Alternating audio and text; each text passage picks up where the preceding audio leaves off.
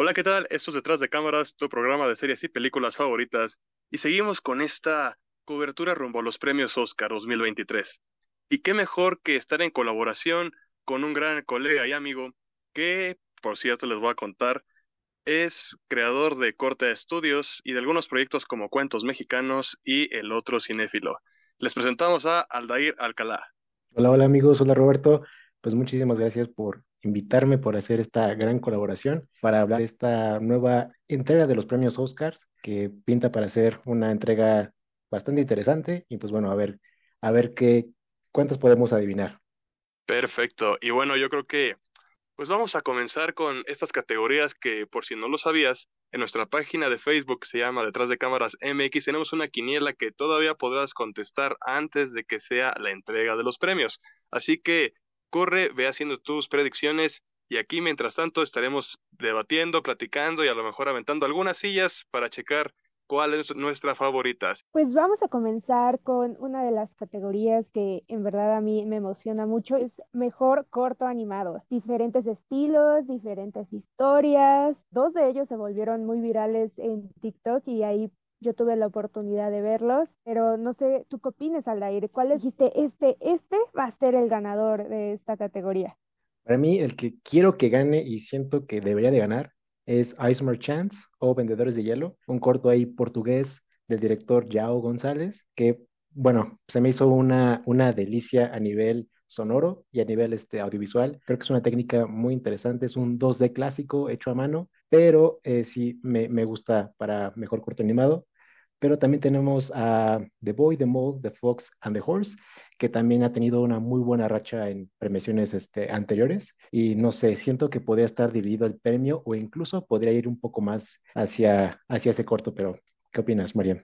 Coincido mucho contigo, The Ice eh, Merchant es un corto bastante hermoso que sin una sola palabra nos transmite mil y una emociones. Se trata de un padre que pues precisamente vende hielo y pues lo acompaña a su hijo, pero se va desarrollando poco a poco. De hecho, este es el corto más cortito de todos porque los otros duran más de 20, 30 minutos y creo que sí, coincido mucho contigo, es uno de los más fuertes, pero creo que yo me iría por el estilo de animación que es stop motion.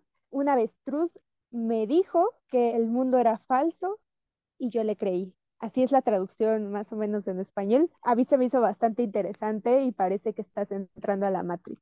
Afortunadamente, estos cortos los pueden ver muy fácilmente en Internet. El único que está en, la en alguna plataforma de paga es El Niño, el Topo y El Caballo, que está en Apple TV, pero sin duda los otros son muy fáciles de encontrar para que nos puedan decir su opinión. Fíjate que también estaba pensando lo mismo de, del avestruz. También lo vi y se me hizo a nivel creativo también muy bueno. Es un stop motion muy hecho así con mucha pasión y se nota ese factor. Y tiene una historia también muy interesante y también con que es filosofa mucho acerca de la existencia y de qué hacemos aquí, ¿no? También me agrada mucho para que se lleve el premio, pero siento que las probabilidades no son tan buenas para, para ese corto. Pero al final, Ice Merchants es que es una genialidad. Si no lo han visto, vayan a verlo. También está en YouTube en el canal de, New Yorker. Está disponible eh, para todos y creo que sí es una gran apuesta. Me pondría muy triste si no gana, pero si gana, wow, sería una gran, un gran logro. Y la que siento que sí, no, o sea, no figura en esta categoría es The Flying Sailor. También está disponible en YouTube, que deja ver una historia más interesante, pero no profundiza más. Entonces simplemente se queda como la superficie. Bueno, si no hay más que decir de esta categoría, podemos pasar a otra de las grandes categorías que es mejor maquillaje y mejor peinado, que aquí ya se empieza a poner un poco más reñido. Las nominadas a esta eh, categoría es Sin Novedad en el Frente, de Batman, Black Panther, Wakanda Forever, Elvis y La Ballena. Yo me iría Tal vez por la ballena, porque me gusta mucho cómo retrataron a Brendan Fraser y Elvis. Elvis también tiene muy buen maquillaje porque sí se parecía el Austin Butler a Elvis. Yo creo que seguramente se la va a ganar Elvis, porque siento que siempre premian a la película como que está basada en hechos reales o como de época, pero personalmente yo se lo daría a la ballena. El trabajo que hicieron con Brandon fue impresionante. Él usaba un traje, pero también fue parte del maquillaje y todo esto que le hicieron y entonces a mí me gusta la ballena. Aunque debo decir que también, sin novedad en el frente, me gustó por ahí, sobre todo pues en hacer heridas y todo eso, no, no es nada fácil, entonces. Bueno, sí, ¿eh? Ahí sí te doy Sí, sí, sí. Novedad en el frente, lo que la caracterizó es que tiene escenas muy fuertes y justo parte de todo lo que vimos fue su maquillaje, ¿no? Sí, a mí me gustó bastante, pero no sé, yo honestamente creo que se la va a llevar Elvis. Ay, yo espero que no.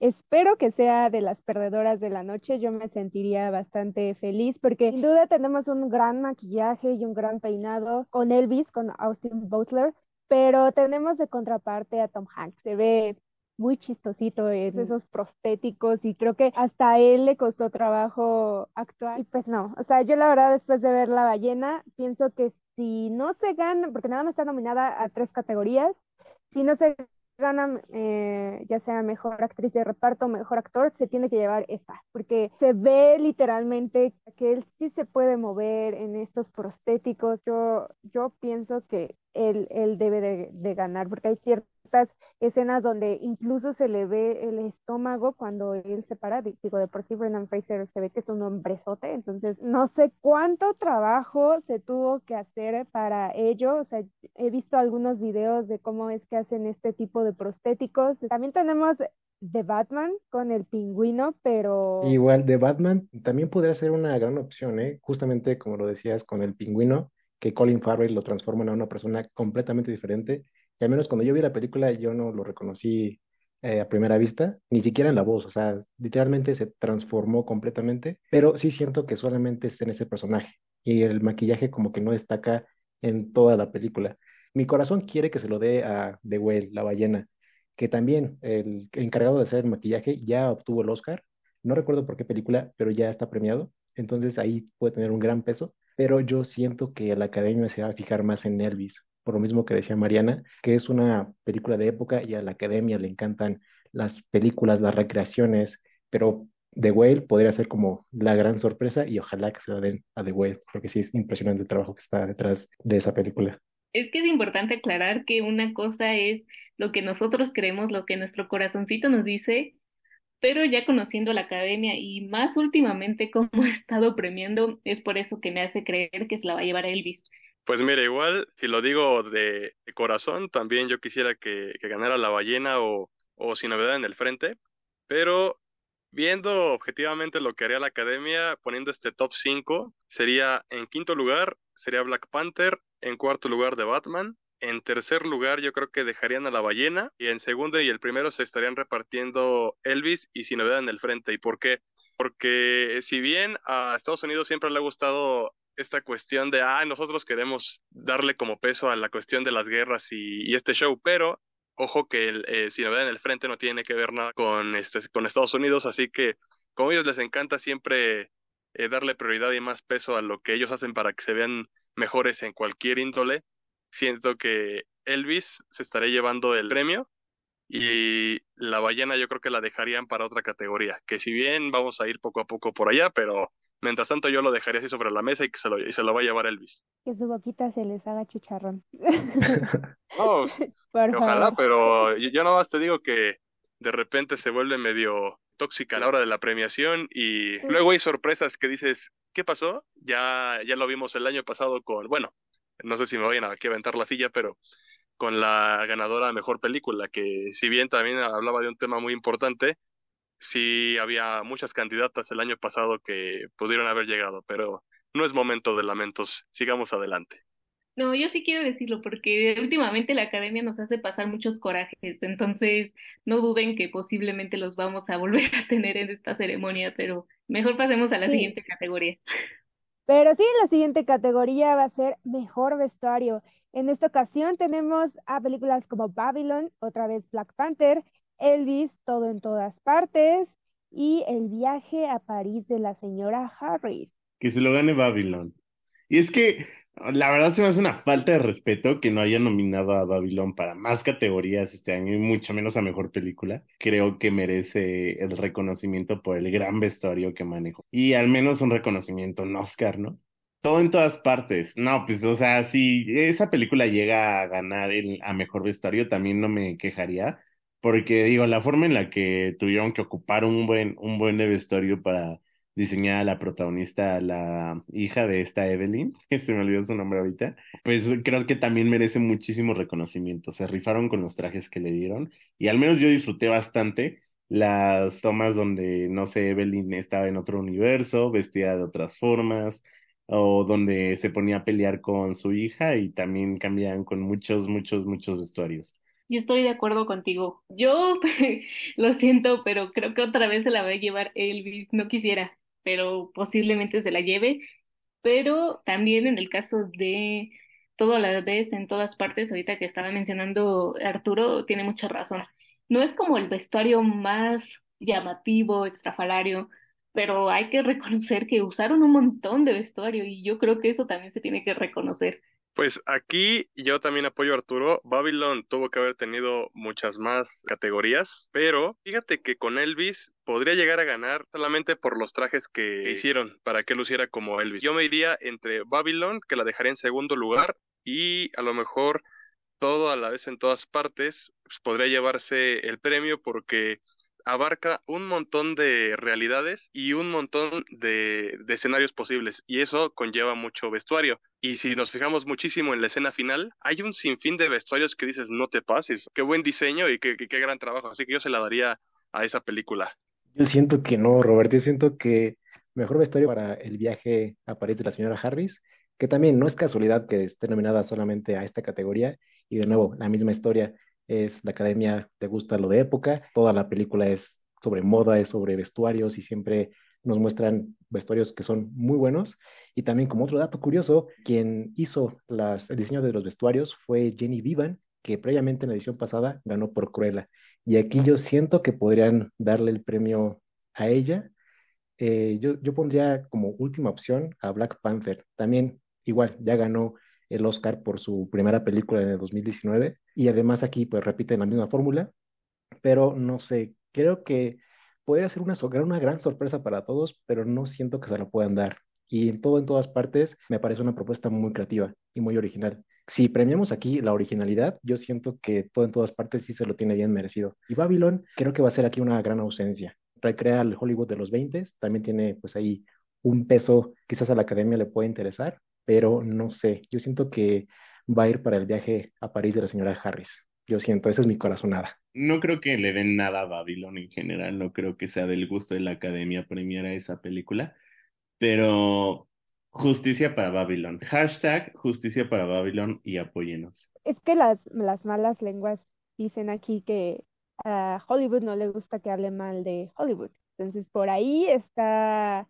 muy remarcado porque es que no la nominaron a categorías como mejor película o como mejor actor de reparto o mejor actriz, como en otras eh, premiaciones que fueron los Globos de Oro, ¿no? Yo esperaba que por lo menos Babylon hubiera tenido mejor actor de reparto porque pues estaba el mexicano Diego Calva. Pero bueno, si a mí me preguntan, pienso que está reñida porque a pesar de que Black Panther no figura tanto, sí se rifó en vestuario, sobre todo en los Atlantes, porque pues el penacho era totalmente computarizado en algunas de las escenas, ¿no? Pero para que pudiera funcionar bien en el agua, yo creo que ya es un mérito. Obviamente, pues no va a ganar, no es una de las fuertes. Yo aquí pienso que pues estaría entre Elvis y Babylon, también coincido que todo en todas partes ya al final se empieza a rifar con los vestuarios y es toda una locura toda esa película. Espero que tenga chances de ganar más categorías, pero creo que ya ganada la tiene igual Elvis. Eh, no sé, mejor pasemos a la siguiente. Pues vamos a pasar a la categoría de Mejor Película Internacional. En esta categoría están nominadas Y Novedad en, el Frente, Argentina 1985, Close, EO y The Quiet Girl. He visto algunas premiaciones. Ahí estaría entre Argentina 1985 y Sin Novedad en el Frente. Y yo me voy a Sin Novedad en el Frente. Me gustó bastante. Ahí me dirán cuáles son sus objeciones. Que yo no voy a opinar absolutamente nada si no está la decisión de partir. Creo que esa película es más que claro y más que obvio que merecía ser nominada a Mejor Película Extranjera y no decidieron nominarla y eso me pone muy furioso. Y si debiera de ganar una Mejor Película Extranjera, me gustaría que se la llevara sin novedad en el frente, porque pienso yo que la academia ya tiene los ojos bien fijaditos en Sin Novedad en el Frente para Mejor Película. Y a mí no me gustaría que se llevara el premio a mejor película a esa película. Y tengo mis razones, pero ya llegaré a ellas. Sin embargo, aquí creo que todos somos Team Amor Pedro Pascal y Pedro Pascal promociona mucho la de Argentina 1985 y yo creo en absolutamente todo lo que me diga Pedro Pascal y si él piensa que esa es la película que debería llevarse el premio a mejor película internacional, yo lo apoyo y espero que se la lleve y si no que se la lleve Close porque también sé que es una historia muy buena, entonces eh, pues no sé, ya veremos, ¿no? Se lo va a ganar Argentina en 1985 porque es como la favorita de todos. Entonces, pues yo confío y ahorita lo que dijo Arturo pues me convenció todavía más. o si no, será sin novedad en el frente. Yo igual pienso que, que esas dos son las favoritas. Igual la de Close, si yo tuviera así que me dijeran, órale, pues tú decides cuál gana, yo se la doy a Close. Porque sí, Argentina 1985 abarca una cuestión de hechos reales, pero digamos que se querían basar como en un libro, pero no está tan apegada y aunado a que tiene este gran reconocimiento y nominaciones, como que tiene esta cuestión de, de que el público se dividió porque algunos decían que tenía ciertos clichés que podrían darle como un poquito de desventaja. Y si bien dijo Arturo, si no vean el frente, yo creo que sí se la van a dar porque por algo la pusieron, entonces como que dijeron, ah, vamos a, a poner así este, este Vamos, vamos, a dejar este, este comodín ahí, ¿no? Dejamos la carta sobre la mesa y ahí vemos si la toman o no.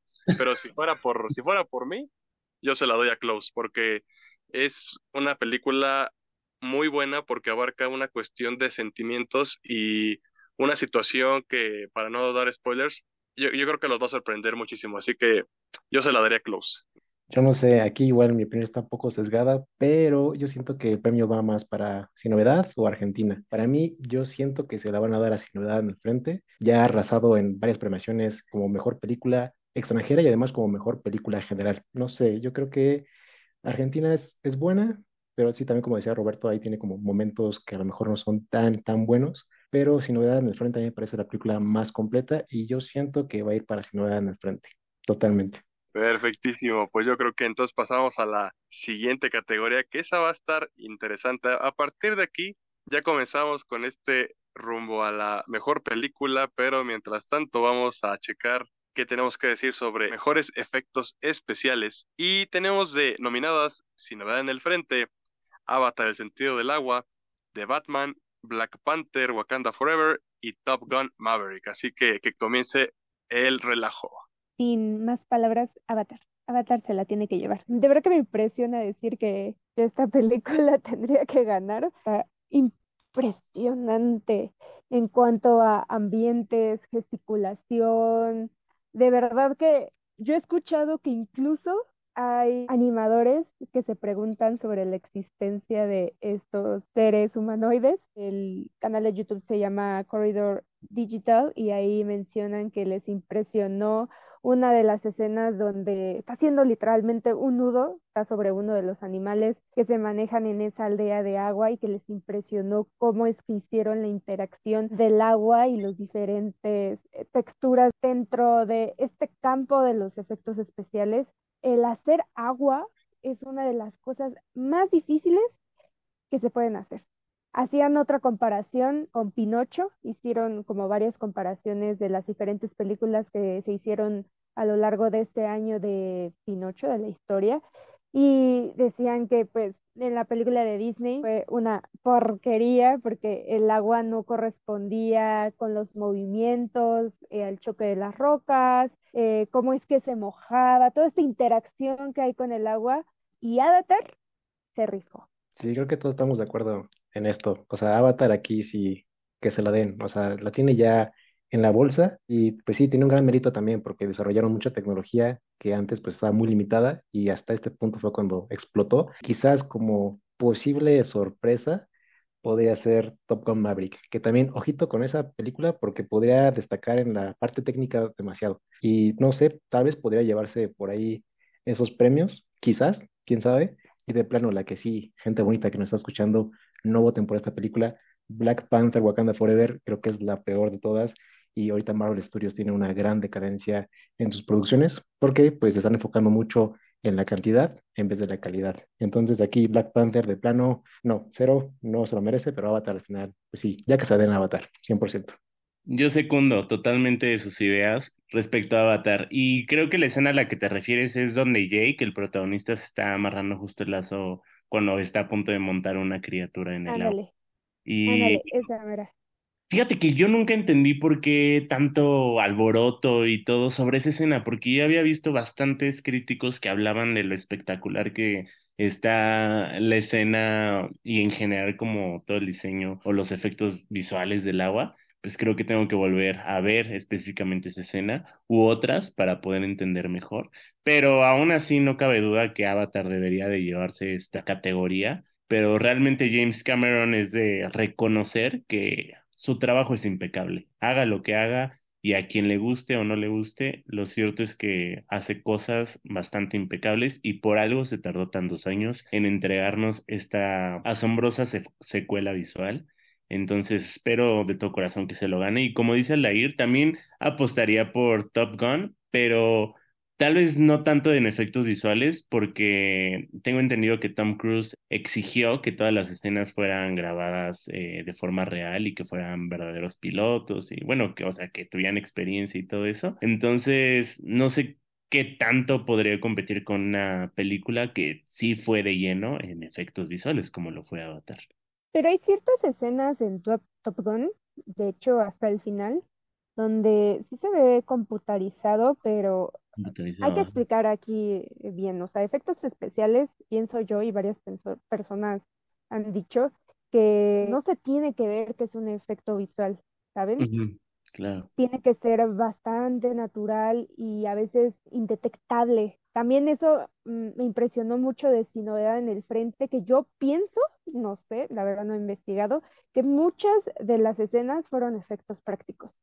nada más hay una escena donde dices, ahí sí está medio chistosita, que es hasta el final, que es un hombre así quemándose, o sea, no porque la escena esté chistosa, sino el efecto en sí, porque parece que lo hicieron así en After medio raro con tutoriales de, este, ah, de YouTube, pero ahí Top Gun, ahí sí como que, uh, ahí, en la secuencia final dije, mm, no, no me gustó. Siento que esta es de las categorías que ya está muy cantada y sería muy raro que se la llevara alguien más, porque la verdad es que sí, se pasaron con los efectos especiales, sobre todo esto que estabas diciendo del agua, es muy difícil.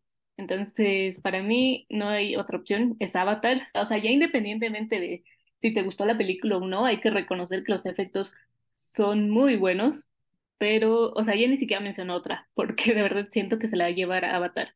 Pero vamos a pasar a la siguiente categoría, que es Mejor Canción Original. Entre ellas está Applause, de la película Tell It Like a Woman. Hold My Hand, de la película Top Gun Maverick, es de Lady Gaga. Life Me Up, de Rihanna, de Black Panther, Wakanda Forever. Natu Natu, eh, de esta película india que se llama RRR, This is Life, de todo en todas partes. Tengo a mi favorita, a pesar de que hay otras canciones que pues están muy chidas, pero antes de decirla y entrar en debate, ¿cuál es tu favorita, Roberto?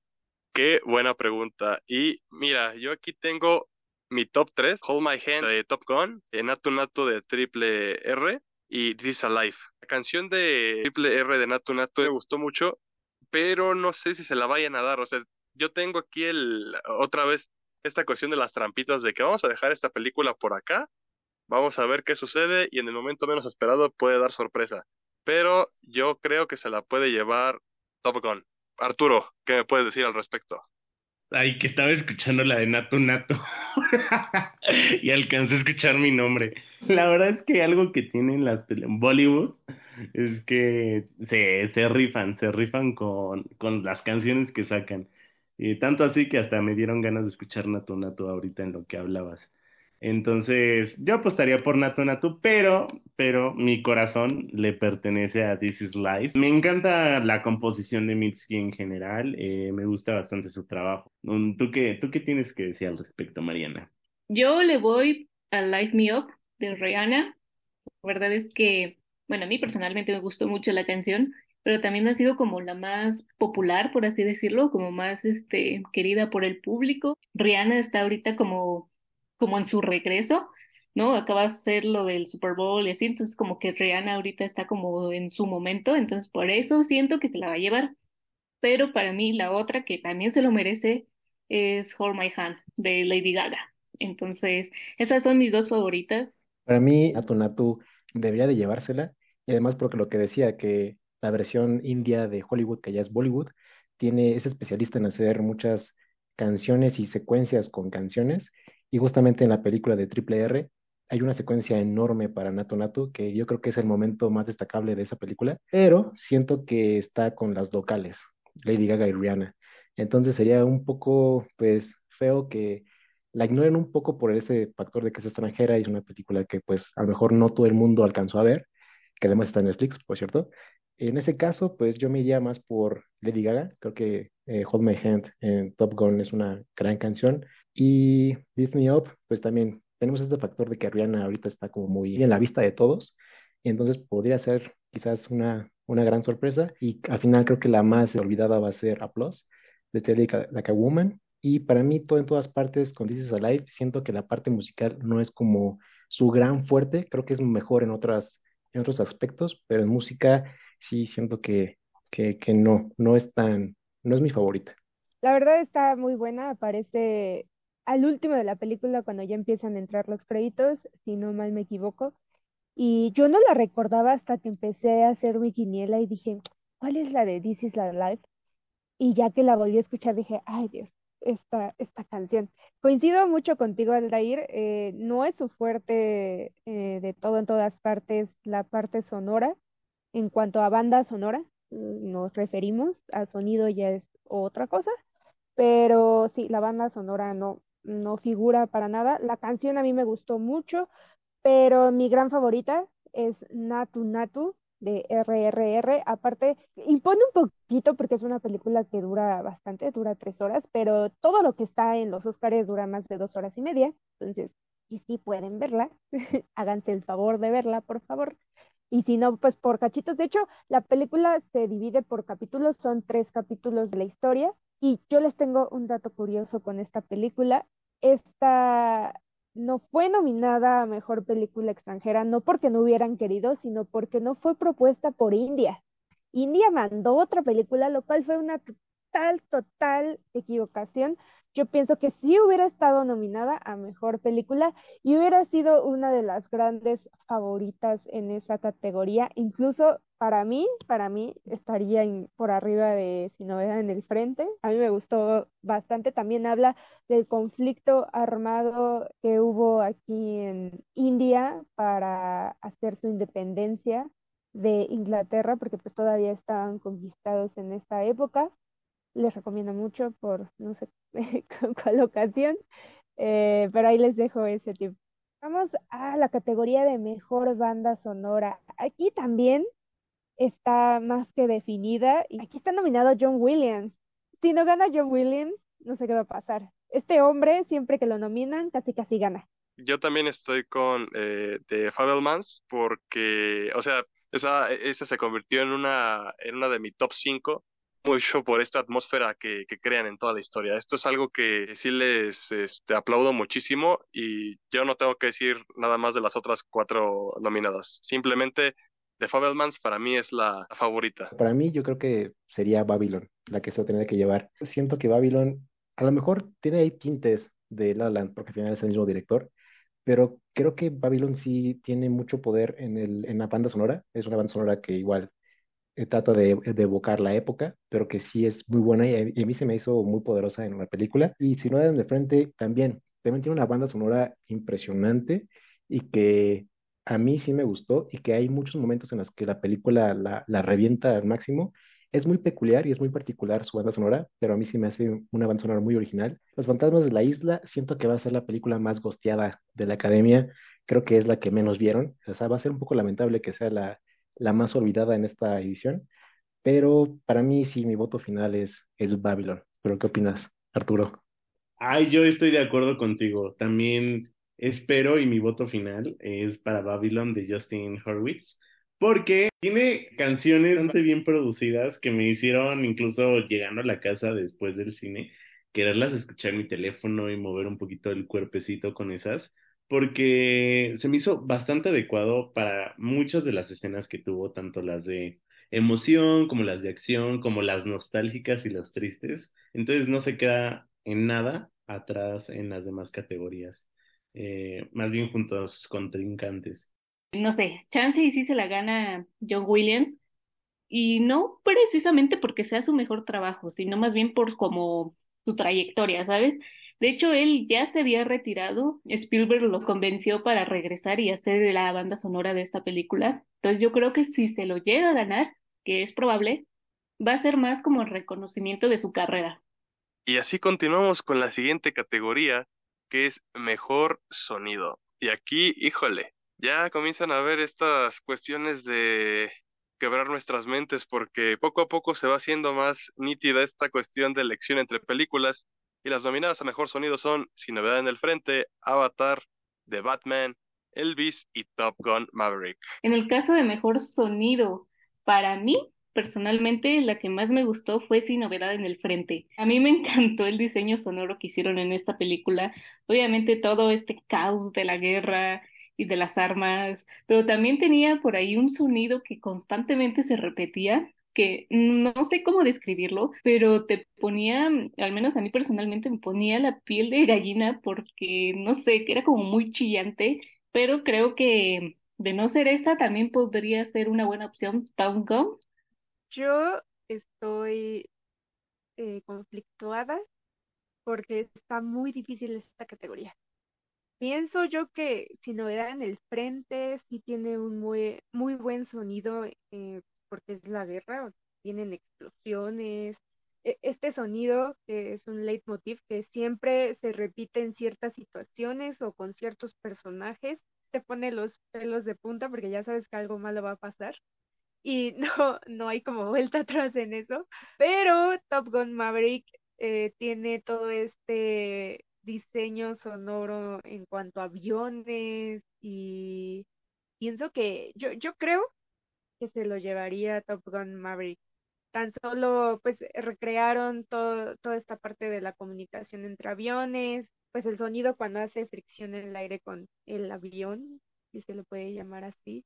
A mí me gustaría que se lo llevara Top Gun Maverick, creo que también tiene un buen sonido. Y si no novedad en el frente, a pesar de que no me gustó la película, también es de reconocer que tiene un buen sonido. Pero igual Elvis, ¿eh? ¿eh? aquí realmente no le doy el voto a ninguna. Sinceramente no es una categoría a la que le dé tal vez la importancia que debería, pero es tal vez también porque no sé mucho. Pero ¿por qué Arturo? ¿Por qué si no en el frente no? Si no en el frente en este apartado es buenísima, la verdad. No, yo digo que sí, que sí, que esta es la única en la que sí le reconozco que. Ah, ok, bueno, bueno, bueno. Ah, bueno, porque sí, no, aquí sí ya me voy a poner.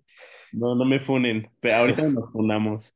Sí, igual, igual yo también pienso que eh, si no dan de frente el sonido es muy buena, toda la invitación que tiene, incluso también la academia también tiene cierta preferencia ahí por, sobre todo como estas películas bélicas, que la edición y la mezcla de sonido es como muy fundamental.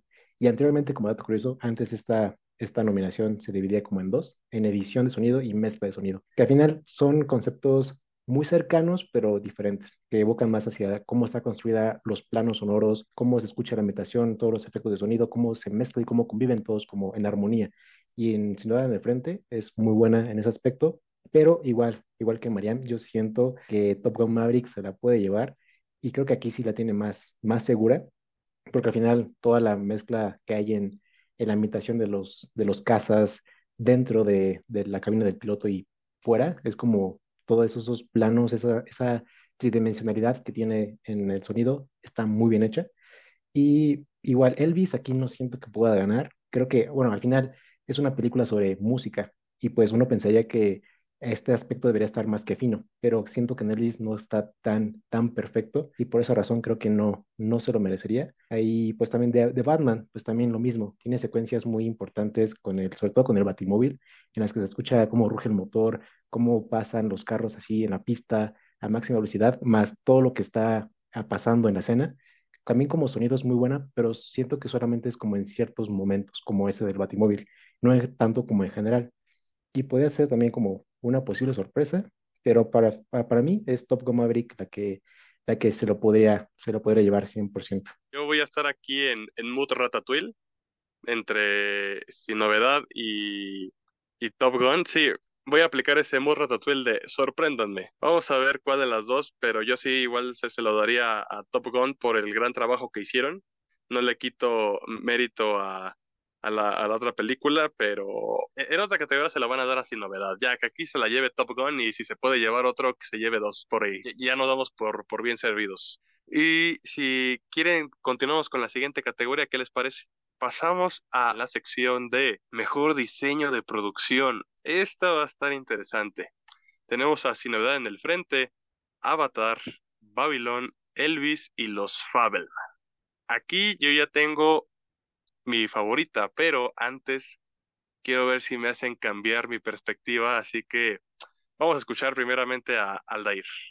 Viendo eh, el recorrido que han tenido estas películas en otras premiaciones, Babylon ya se hizo del máximo premio que otorga el Art Direct, uh, Awards, creo que sí, se llama, el sindicato de directores, y siento que esa premiación a veces llega a spoilear algunos, algunos este, premios de, de los Oscars, no siempre, pero ha tenido en los últimos años como cierta coincidencia. Y aquí Babylon, a mí sí me gustaría que se la llevara igual, porque no creo que tenga oportunidad en muchas otras categorías. Y aquí tiene un gran trabajo a la hora de recrear el Hollywood, pues clásico. Y sí está, está increíble todo lo que vemos en, en, la pantalla en cuestión de Babylon. Y quizás Elvis, chance, podría ser, podría, podría llevársela, pero no sé, con Elvis sí no estoy tan seguro y no quiero que gane Elvis porque no, no, no creo que sea la mejor película. Y de aquí, pues, eh, los Fabelman también no se me hace como un gran diseño de producción, siento que ahí como que no. Y pues también tenemos este efecto Avatar, otra vez que el mejor diseño de producción siento que, ok, sí tiene toda la cuestión pues artificial, tecnología y demás, pero siento que esta categoría premia más acerca de lo, todo lo que vemos, tanto práctico, en la pantalla, es decir, todos los props, toda la escenografía, todo lo que los actores interactúan con. Entonces, en ese sentido, Avatar como que no me haría mucho sentido aquí, pero me da miedo Avatar en esta categoría.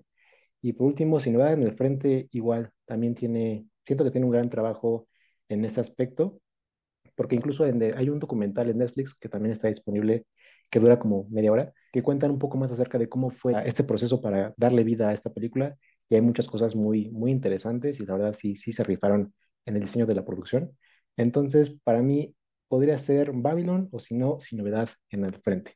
Estoy totalmente con, contigo. Avatar, yo también cuando estaba haciendo mi quiniela dije, híjole, es que no, no creo, o sea, pensando en cómo se hizo Avatar, pues sí, debe de haber todo un storyboard y eh, hay como una mm, especie de storyboard animado que se tiene que hacer antes y pues ahí se meten pues todo lo que va a haber en la ambientación dentro de este tipo de películas, pero no creo que, que, que vaya en esta categoría, como que puede ser el caballo de Troya que se pueda ganar ciertas cosas, pero no. Pienso que tiene más oportunidades de ganar si novedad en el frente.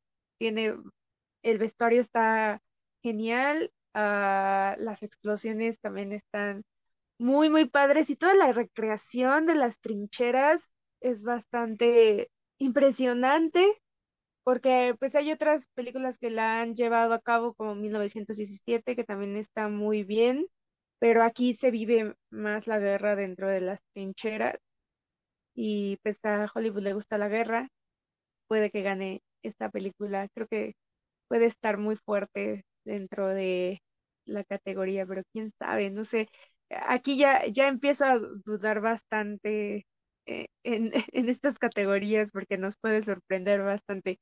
¿Tú qué opinas, Arturo? Que creo que yo estoy mal entonces, o creo que yo estoy paranoico, porque al parecer a todos les está gustando bastante cómo se llevó a cabo la de Sin Novedad en el Frente. Y yo lo que iba a decir es que aún así preferiría mil veces el diseño de producción de Sin Novedad en el Frente de la de 1930 antes que la de este año. Y es que creo que, no sé, tal vez ya le tengo un odio a esta película y creía que no pero no se lo daría sin novedad en el frente. Creo que la que más merece este premio, y justo como dijo Alair, eh, porque ya ganó el, eh, este premio, de Directors Guild of America Awards, que sí, eh, normalmente suele predecir otras, otros ganadores en las categorías de los Oscar, se lo daría a Babylon, porque creo que se me hace bastante versátil tan solo en, los, en la primera secuencia, que es en la de la fiesta, ya tiene una, un diseño de producción bastante, bastante peculiar, bastante eh, bien manejada y bastante versátil y eso que es un mismo escenario. Ahora imagínense eh, una película que habla sobre otras películas y de la transición del cine mudo al cine sonoro. O sea, te lleva a muchos lugares y nunca te aburres de ver en qué lugares se desarrolla la película.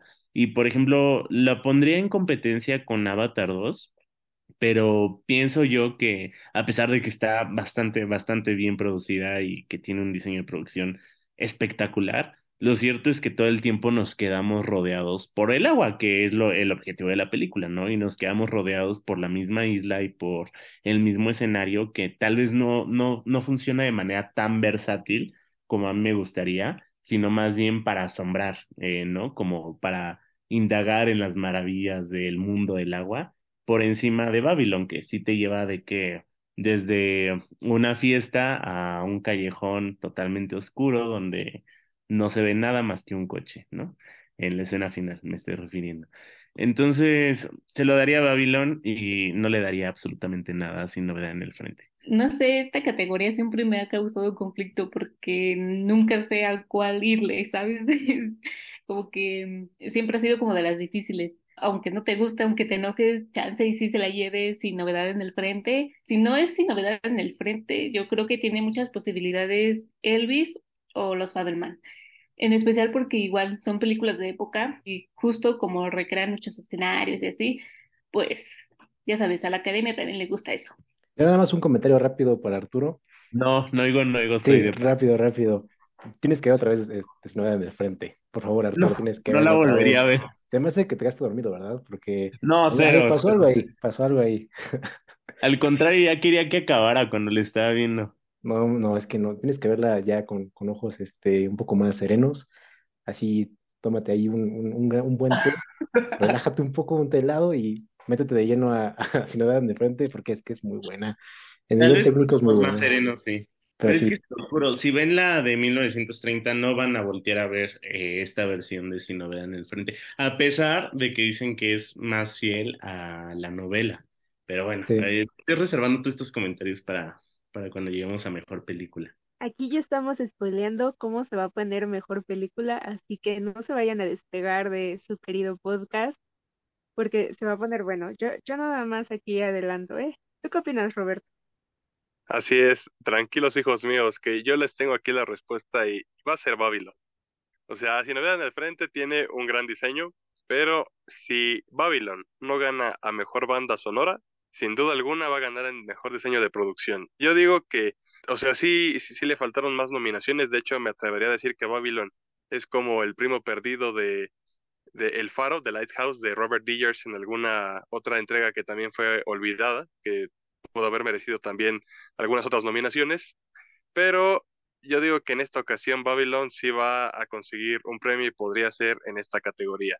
No le quito el mérito a Sin en el frente porque obviamente tiene un gran trabajo este, detrás, pero yo voy a decir que, que Babylon. Y si nadie más tiene que decir algo al respecto, vámonos con algo tranqui mientras seguimos preparándonos para esta recta final donde tendremos ya ahora sí súper nítida esta elección y vamos a una parte más colorida, más atmosférica en cuestión de animación y es que es la mejor película animada. Y tenemos como candidatas a Pinocho de Guillermo del Toro, Marcel The Shell with Shoes On, El gato con botas, El último deseo, The Sea Beast y Red.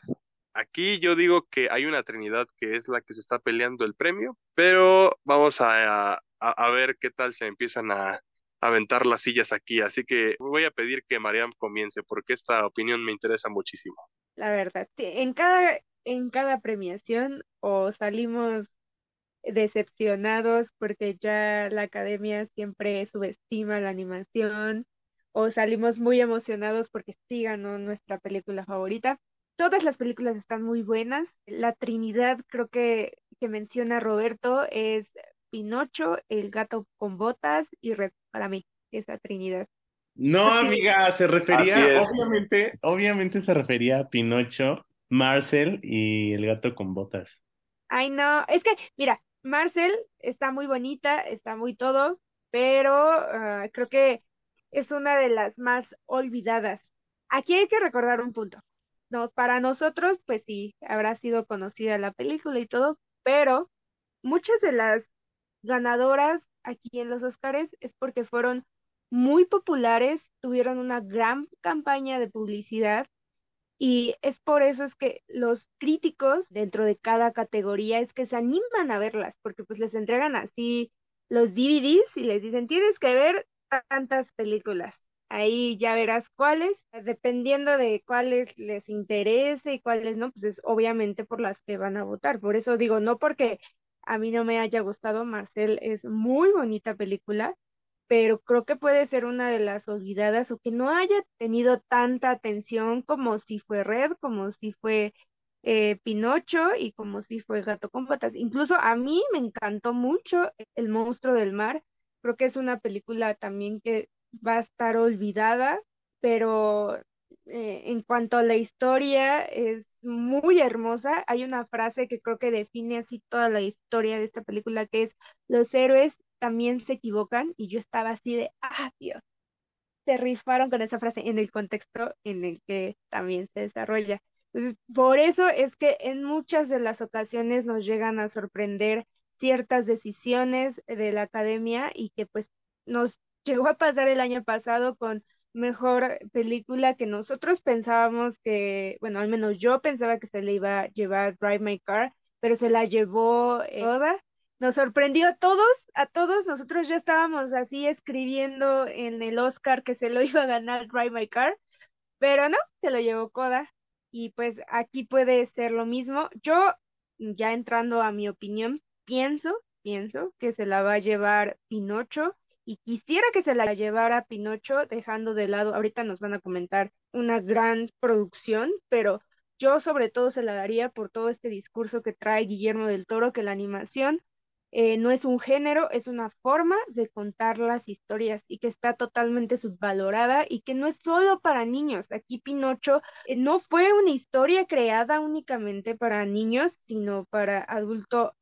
mayor y de hecho hay un TikTok muy famoso eh, donde una niña le dice a su mamá, no me vuelvas a poner Pinocho porque no la quiero volver a ver y estaba en llanto, en lágrimas entonces, yo por eso se lo daría, porque es un discurso que tiene que resonar más y en Estados Unidos no está valorada. Imagínense cómo está en países como Latinoamérica, en específico en México, y Guillermo del Toro es uno de los que está apoyando a esta gran técnica para transmitir historias. Esta Santísima Trinidad, que en mi opinión es la Santísima Trinidad, como lo es Marcel y Pinocho, que también tratan temas muy serios sobre la muerte obviamente de distintas formas.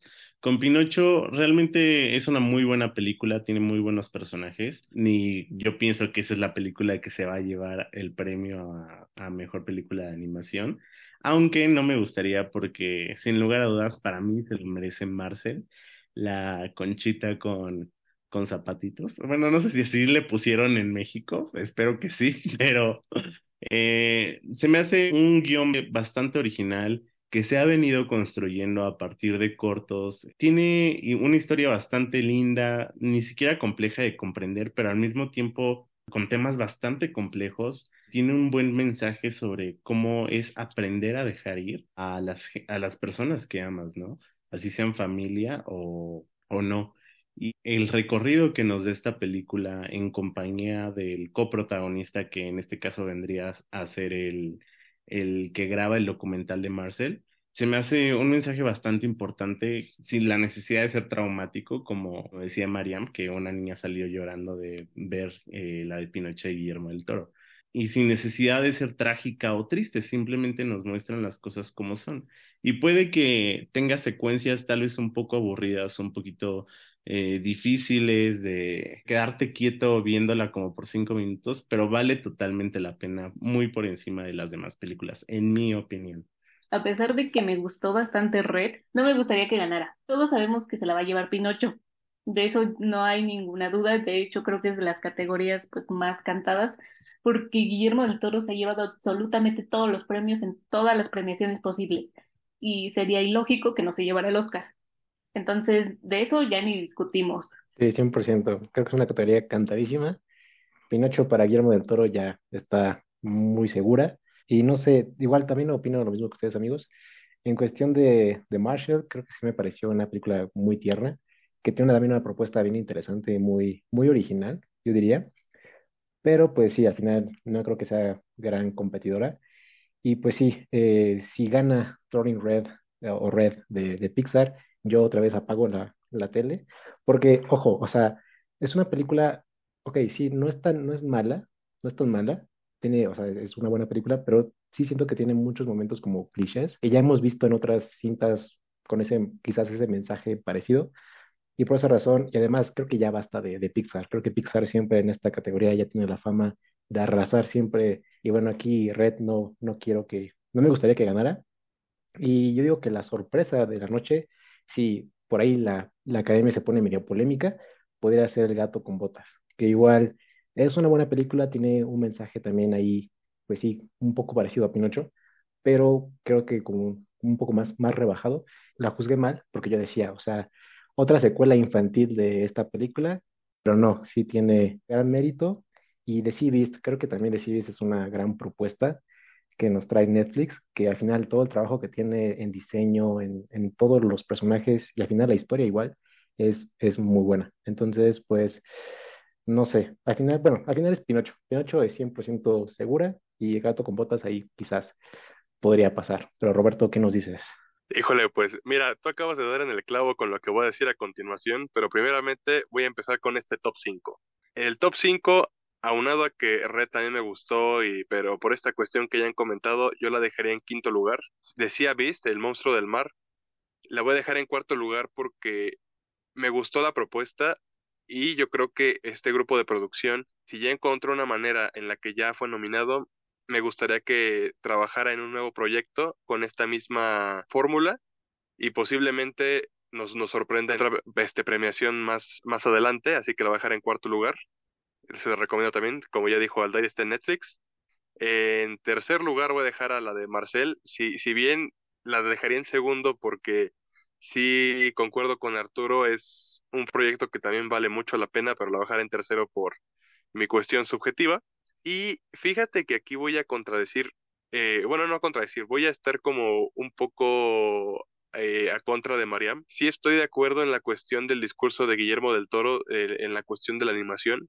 Obviamente, eh, Guillermo del Toro es un gran ejemplo del cine mexicano en cuestión de que quiere que el cine en sí, viéndolo desde un punto de, vista general, sea visto como algo que, que, merezca esfuerzo, ¿no? Que no solamente se forje con base en clichés, con cuestiones que ya sabes que le van a gustar a los críticos, es hacer un trabajo bien hecho, que, que no importa cuánto tiempo conlleve, pero que sea de calidad. Eso es algo que está muy bien aplaudido y que podría darle el premio esa noche, pero por lo mismo que mencionaba Mariam de que la academia, si, de por sí en Estados Unidos no le dan mucho peso a la animación, posiblemente se la pasen por el arco del triunfo y digan, ok, está muy, muy buena tu propuesta, sí le gustó a la gente, pero a algunas personas, que aunque la animación es para todos, no llegaste a, a crear un mensaje que pudiera llegar a todas las personas. Y por eso mismo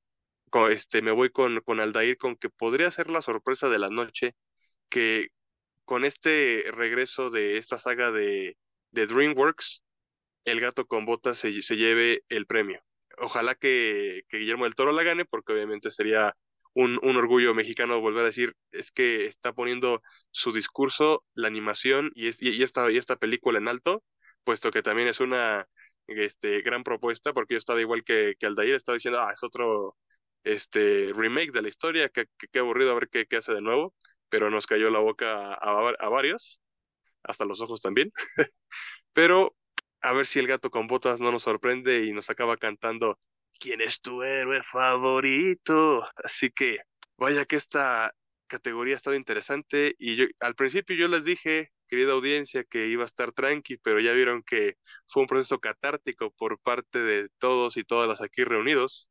Sin más que decir, vamos a una cuestión que para mí está más que, ganada por eh, bueno, mejor bueno, no, me, me, lo voy a reservar. Vamos con mejor montaje. Y aquí tenemos a los fantasmas de la isla, Elvis, todo en todas partes, Tar y Top Gun Maverick. Aquí quiero empezar y simplemente voy a decir que en mejor montaje Elvis queda descartada, Tar la voy a dejar en cuarto lugar, Los fantasmas de la, de la isla en tercer lugar, Top Gun en segundo y voy a darle el premio a todo en todas partes. Dicho esto, quiero escuchar a continuación a Arturo. Ya sabía que ibas a decir a mí, yo estoy buscando como desesperado las nominaciones porque no me acuerdo ya las Estabas como Bob Esponja de ¿Dónde dejamos? ¿Dónde archivamos su nombre? Ándale, así estaba. Y dije que me va a decir a mí, estoy seguro, lo presento. Y sí. Ah, pues a ver, ya viendo las, las categorías, yo creo que el mejor montaje se lo voy a dar a, a todo en todas partes al mismo tiempo, o a Top Gun Maverick, porque ambos tienen bastante bien este el diseño de producción, sobre todo la edición que manejan, creo que es bastante eh, admirable. Y poniendo en cuenta que todo en todas partes al mismo tiempo tiene esta, este chisme sobre los editores de que no tenían idea de cómo generar efectos visuales, efectos especiales y mucho menos con edición y la la y que aprendieron a través de videos de YouTube. Se la daría esa película nada más para callar a muchos.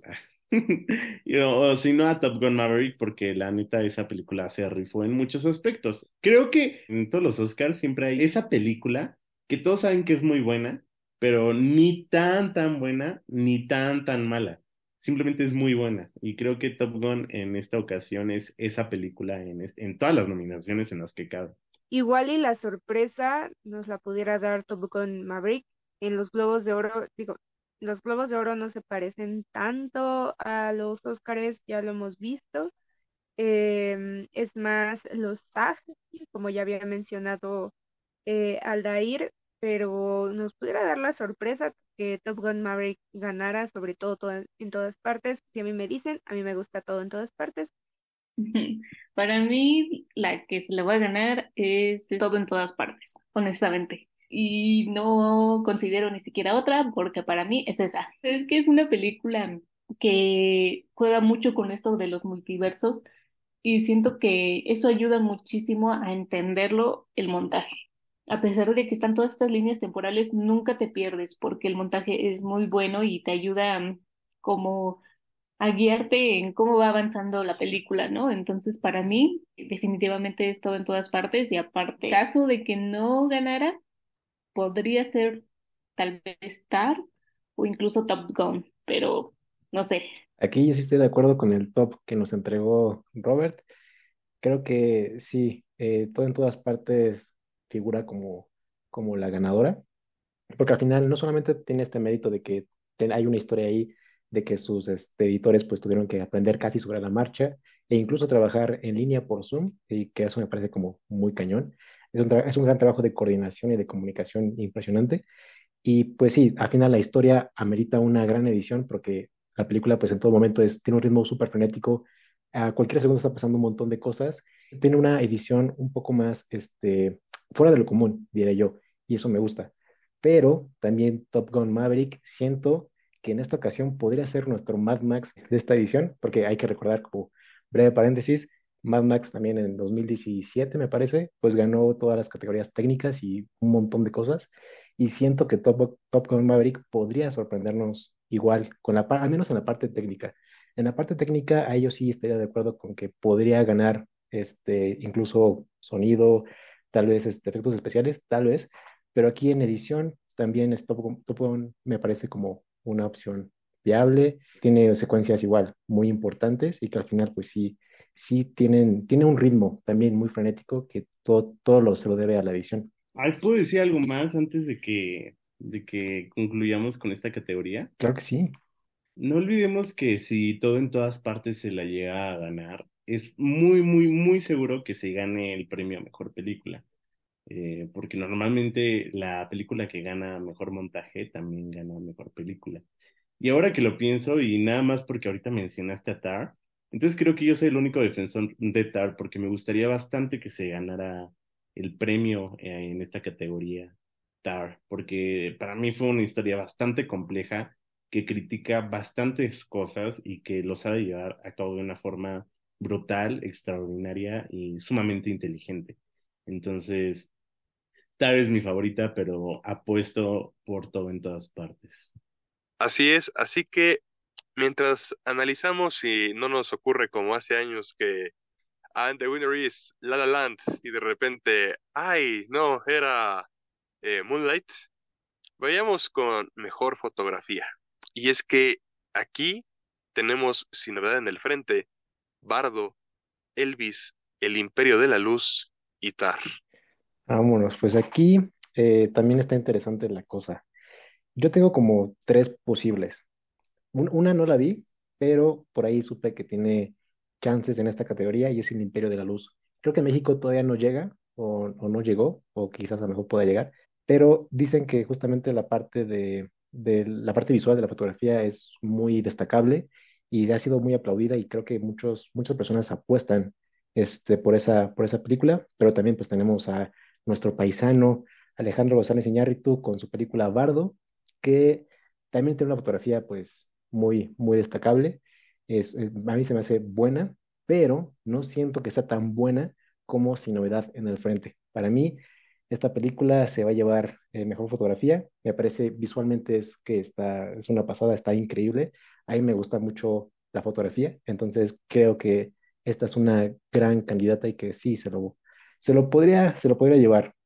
Así que en esta ocasión, pues sí, eh, perdón, perdón México, perdón eh, Alejandro, Bardo no siento que pueda ganar y bueno, y si gana, ok, también está bien, pero yo sí me voy por sin novedad en el frente. Pero ¿qué opinan? Arturo ya vi, por ejemplo, ahí que tienes una opinión al respecto. Otra vez, sin novedad.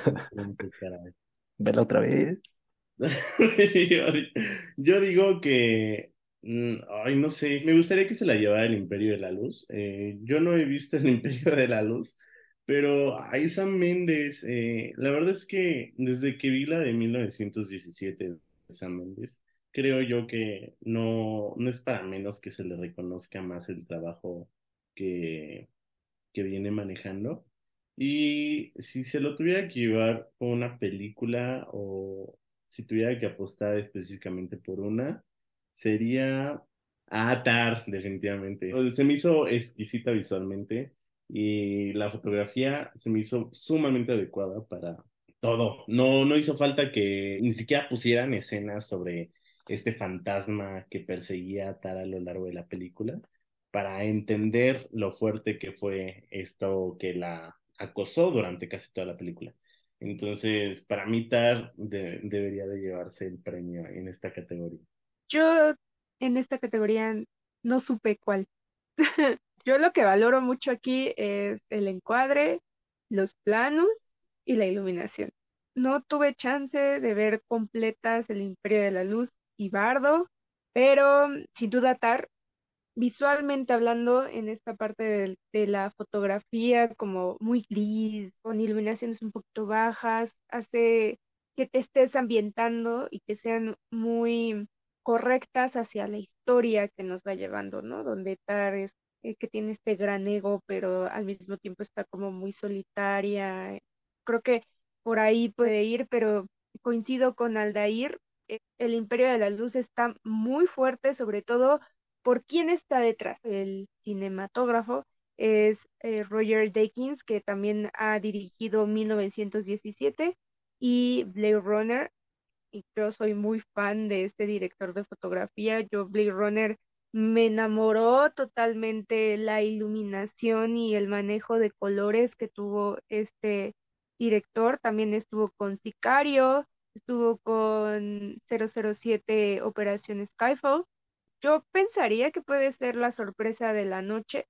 Y aparte, la mencionan mucho como que esta carta de amor al cine.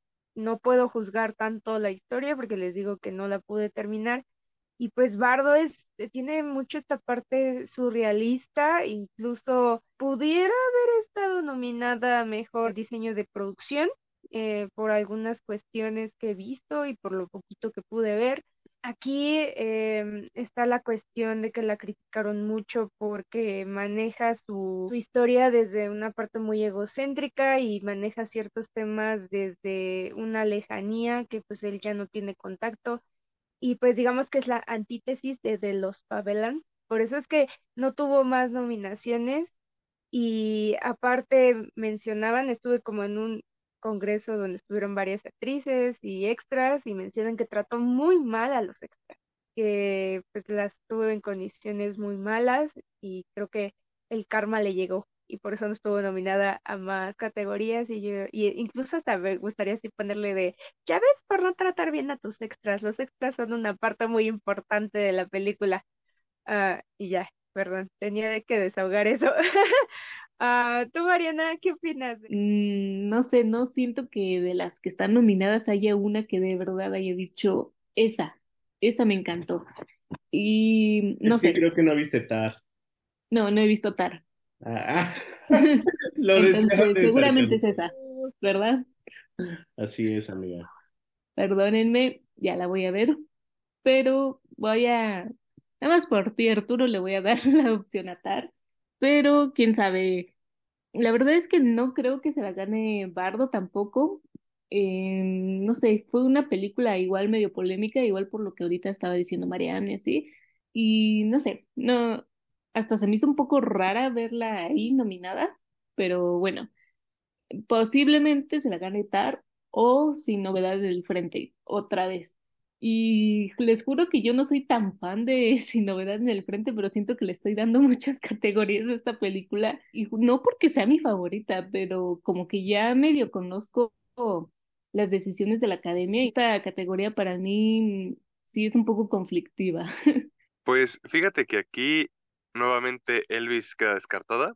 Bardo, en algunas cuestiones eh, de fotografía sí me gusta, pero no, no se me hace algo sobresaliente para, para ganar.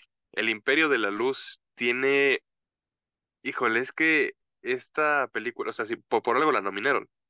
Y justamente en algunas escenas tiene fotografías que dices, uff, qué, qué, qué cosas tan hermosas hay aquí en el, en el cine.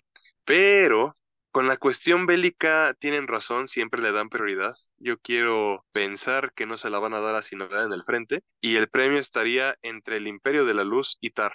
Y posiblemente si el Imperio de la Luz no se la lleva porque es de, de que la academia diga, es que sí, me, nos gustó tu trabajo, muy chido, te damos una nominación, pero eh, felicidades, ¿no? Que, que, que cuando salga tu película al mercado diga, nominada a Mejor Fotografía y yo creo que el Oscar se la van a dar a Tar porque sin duda alguna la fotografía le da mucho peso a la cuestión que vemos durante toda la trama que involucra a, a la protagonista, que ya estaremos hablando de ella más adelante.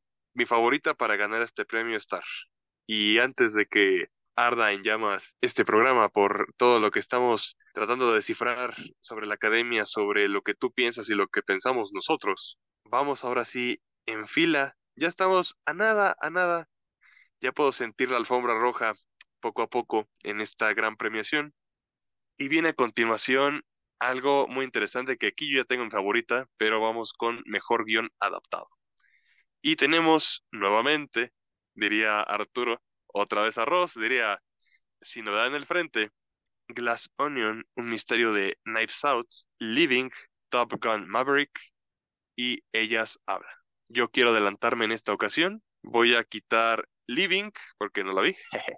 Voy a quitar Glass Onion, porque si bien Knives Out fue una gran película, Glass Onion como que no acaba por convencerme al 100%. Si novedad en el frente, aquí yo la de mérito también la dejo en tercer lugar porque estoy del team de Arturo, sí es una buena película, pero la del 30 tiene un no sé qué, que qué sé yo, que ustedes me entenderán cuando comparen esas dos películas. Y Top Gun Maverick la dejaría en segunda y yo simplemente en primer lugar voy a dejar a Ellas Hablan. Porque justamente le preguntaba ayer a Arturo, bueno, le, pedía el, el amable link de, de esta película y este filme me sorprendió muchísimo. Tenía este, ganas de, verla porque e, era muy difícil de conseguir, porque aparte estaba en el cine y luego los tiempos no dan.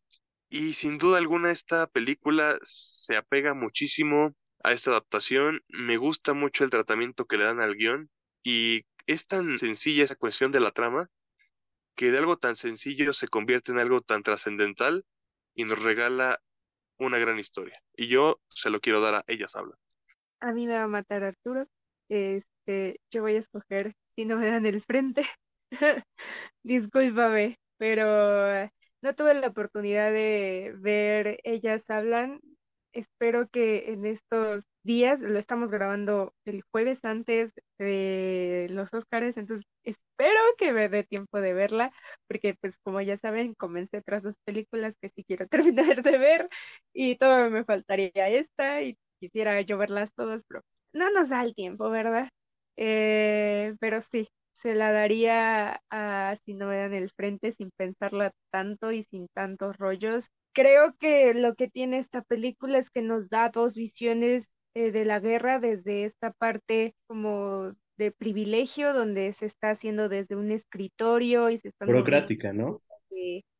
pues sí, más política, es un ajedrez y esta otra parte más realista donde eh, estamos viendo cómo el ejército alemán está siendo masacrado y que son niños los que están poniendo su cuerpo en riesgo, ya digámoslo, pues así, y me hizo mucho sentido porque hay un libro que se llama La guerra no es para las mujeres, me parece que se llama, igual y me estoy confundiendo, pero es una periodista que después de la Segunda Guerra Mundial empieza a recopilar testimonios de mujeres que estuvieron dentro de la guerra, porque sí, en la Segunda Guerra Mundial, en Rusia en específico, donde se lleva este libro, estuvieron muchas mujeres que le hicieron frente, sobre todo al ejército alemán, y pues tiene grandes descripciones de este ejército donde decían que pues estaban en malas condiciones, no les daban comida, eh, estaban en total uso de sustancias como la cocaína, me parece, también que eran demasiado sanguinarios y creo que esta película lo retrata bien, como es que del lado francés pues los masacran bastante, pero también ellos tienen ciertas actitudes y muestra cómo es que de los dos lados cuando hay una guerra no hay un vencedor, hay el que perdió menos. Creo que no lo puse decir mejor comentario atinadísimo y nada más para que Arturo se le atore más el coraje ahí. Sí, mi voto es para Sin Novedad en el Frente, porque justo tiene una lectura que va más hacia, hacia no ensalzar la figura del ejército, porque también tenemos muchas películas bélicas que justamente tratan como de poner al ejército como una figura heroica y demás, pero creo que esta película trata muy bien desde una perspectiva más honesta, porque ahora vemos al ejército como realmente figuras de jóvenes que están aterrados y que realmente ellos tenían una noción de que iban a servir a una nación, pero realmente no sabían que los iban a llevar pues al matadero. Entonces, aquí este, sí me, me gusta mucho Ciudad en el Frente, y además porque viene de una novela escrita por, creo que es Eric María, del 1929, si no me equivoco, y que igual es una novela que ha sido complicada llevar al cine, incluso ya tenemos un primer intento de eso, que pues ahí pues es, puede ser cuestionable, pero creo que esta, esta, este segundo intento, pues sí tiene como más mérito, creo que retratan perfectamente esa cuestión de, de la guerra, ya no de la perspectiva heroica, sino de la perspectiva real, de toda la gente que sufrió ahí, que seguramente pues fue, fue algo terrible y que bueno, me parece que tiene una, un trato más digno y honesto para una película bélica. Pero también, ellas hablan, igual, es favorita de muchos y está dando mucho de que hablar últimamente. Entonces, para mí, yo pondría entre esas dos.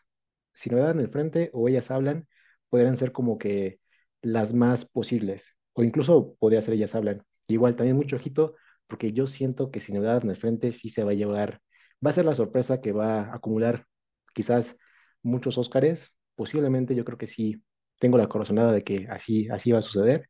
Y pues bueno, de Top Gun Maverick y de Glass Onion eh, no están a la altura de, de, estas dos anteriores. Y bueno, pues Living, pues igual, creo que, creo que nadie la vio. Entonces, yo, yo, tampoco la vi. Si usted que nos está escuchando en casita quiere apostar por una, pues échese un volado entre Ciudad en el frente o ya saben. Perdóname, Arturo, no me odies por esto, pero mi voto es para Sin Novedad en el Frente. Y es una buena adaptación, ¿no? O sea, digo, no es así perfecta ni nada, pero es buena. Y esto me hace pensar que posiblemente se lleve pues el premio, pero yo tampoco he visto Ellas Hablan.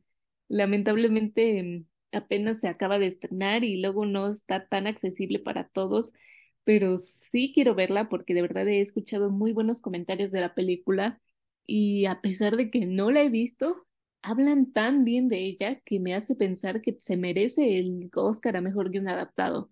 Pues que ganen, ellas hablan, como bien lo dije al inicio, pero veremos qué sucede a continuación. Pero mientras tanto, yo creo que falta Arturo de que nos cuente por qué va a ganar sin novedad en el frente. Digo, este, ¿qué? Este vas, Arturo. sí, sin novedad, sin novedad, ya voto por esa. Pues fíjense que el que ríe el último ríe mejor. Y todos se quedan sorprendidos al saber que yo igual voto por sin novedad en el frente. Y quiero, quiero, quiero recalcar por qué. Porque a la academia no le importa, no le importa premiar lo que es mejor, no le importa premiar realmente el talento, le importa premiar lo que la hace quedar bien frente a las nuevas audiencias, como podemos ver entre mis compañeros, querida audiencia.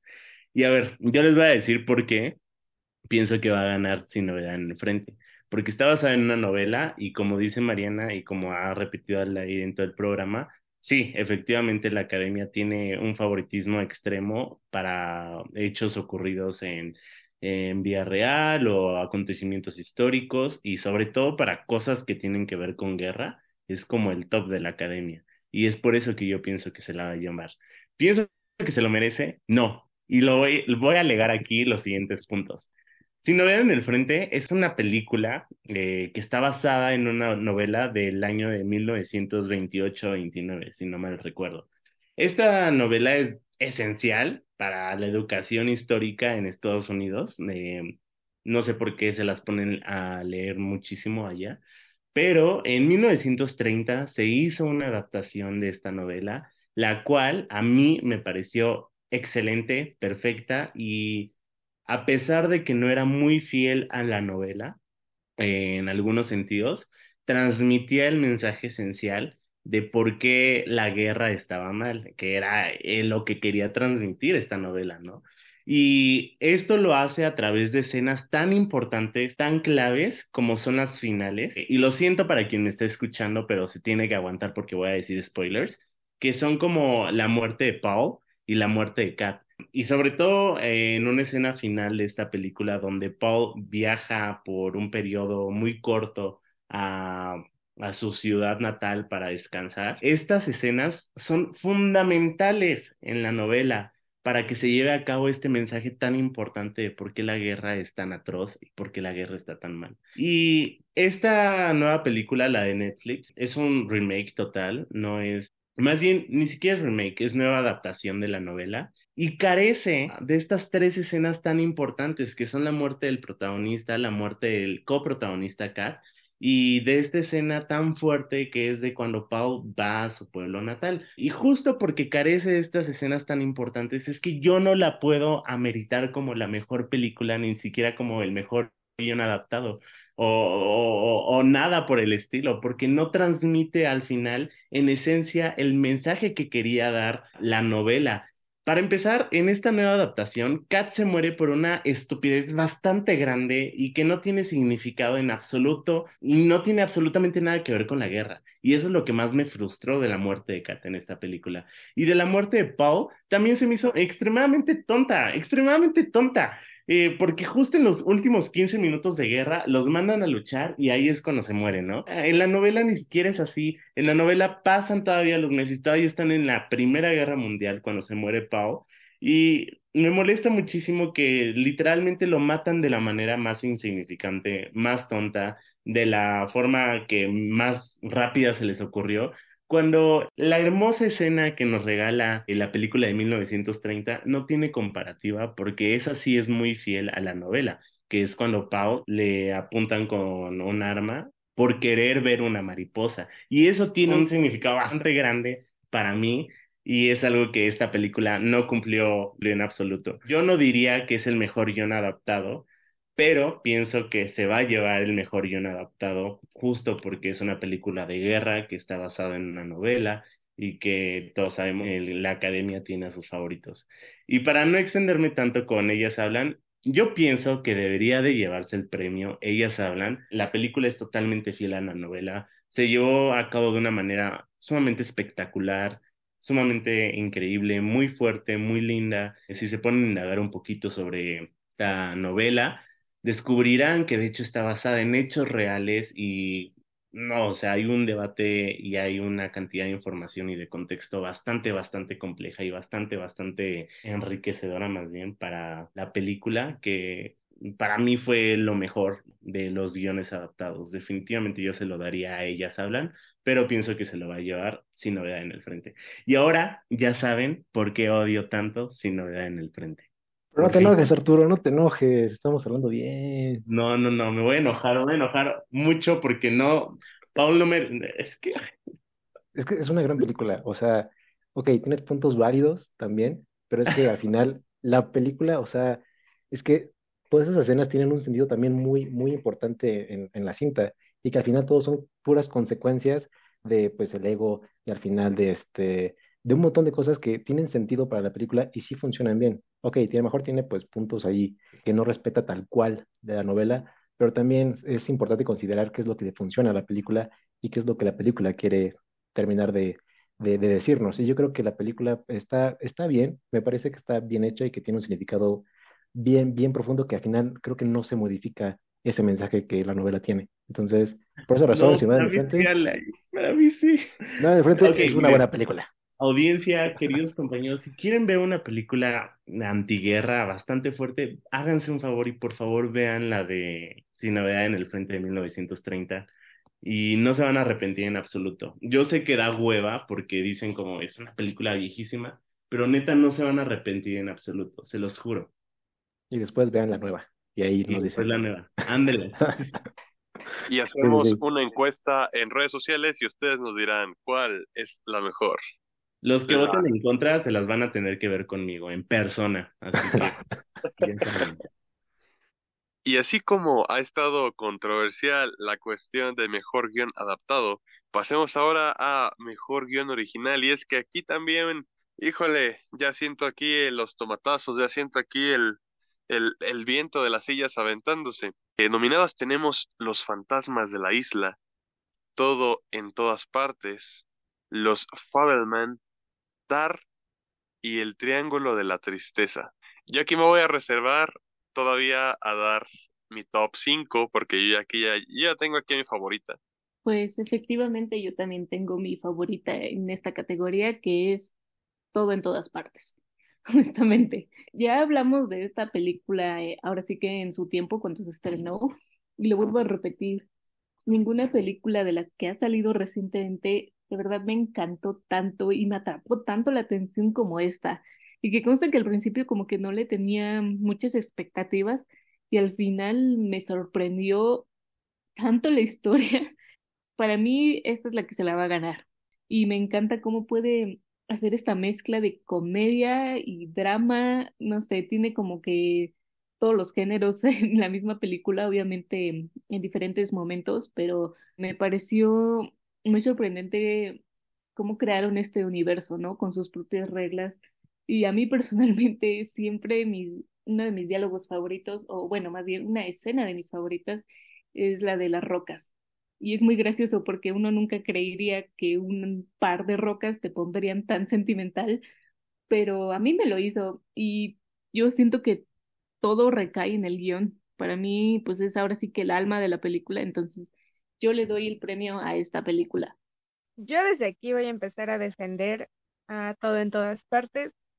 Como ya lo dijo Mariana, eh, es una película que elevó mucho mi top sobre todas las películas. Incluso me estoy cuestionando fuertemente en si es, va a ser la película favorita de así de todos los tiempos para mí. De verdad que en la categoría de mejor película ahorita que lleguemos, no pienso que haya ninguna película que supere para mí.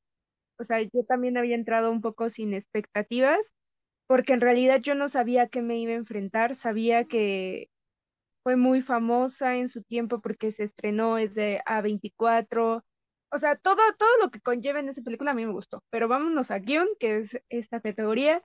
Y creo que uno de los puntos importantes que decían los Daniels es esta parte de la inmigración, que lo contaron desde una parte pues muy directa, ¿no? Que ellos son inmigrantes chinos con este sueño americano, pero pues no es tan sueño americano porque también sufren de ciertas discriminaciones, pero también esta inmigración que, que pasa en las diferentes multiversos y se me hizo bastante interesante toda esta cuestión porque pues Estados Unidos pues sabemos que pues es un país donde llegan bastantes migrantes y también esta parte donde iban a castear a Michelle Yo, a, que diga Jackie Chan, pero Jackie Chan dijo no, no quiero y se lo dieron a Michelle Yo y fue como esta heroína dentro de la historia, lo cual a veces no vemos, o sea, tan solo la representación de la mujer en dirección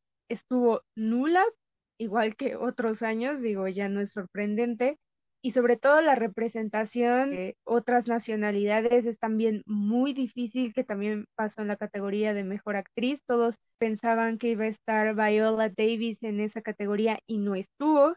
Y creo que en muchas cuestiones esta película es superior a, muchas, a muchas, a muchas. Y si yo pudiera decir así como de quítense todas y ya que gane todo, todo en todas partes. Perdónenme, pero yo esta película la, la amé totalmente.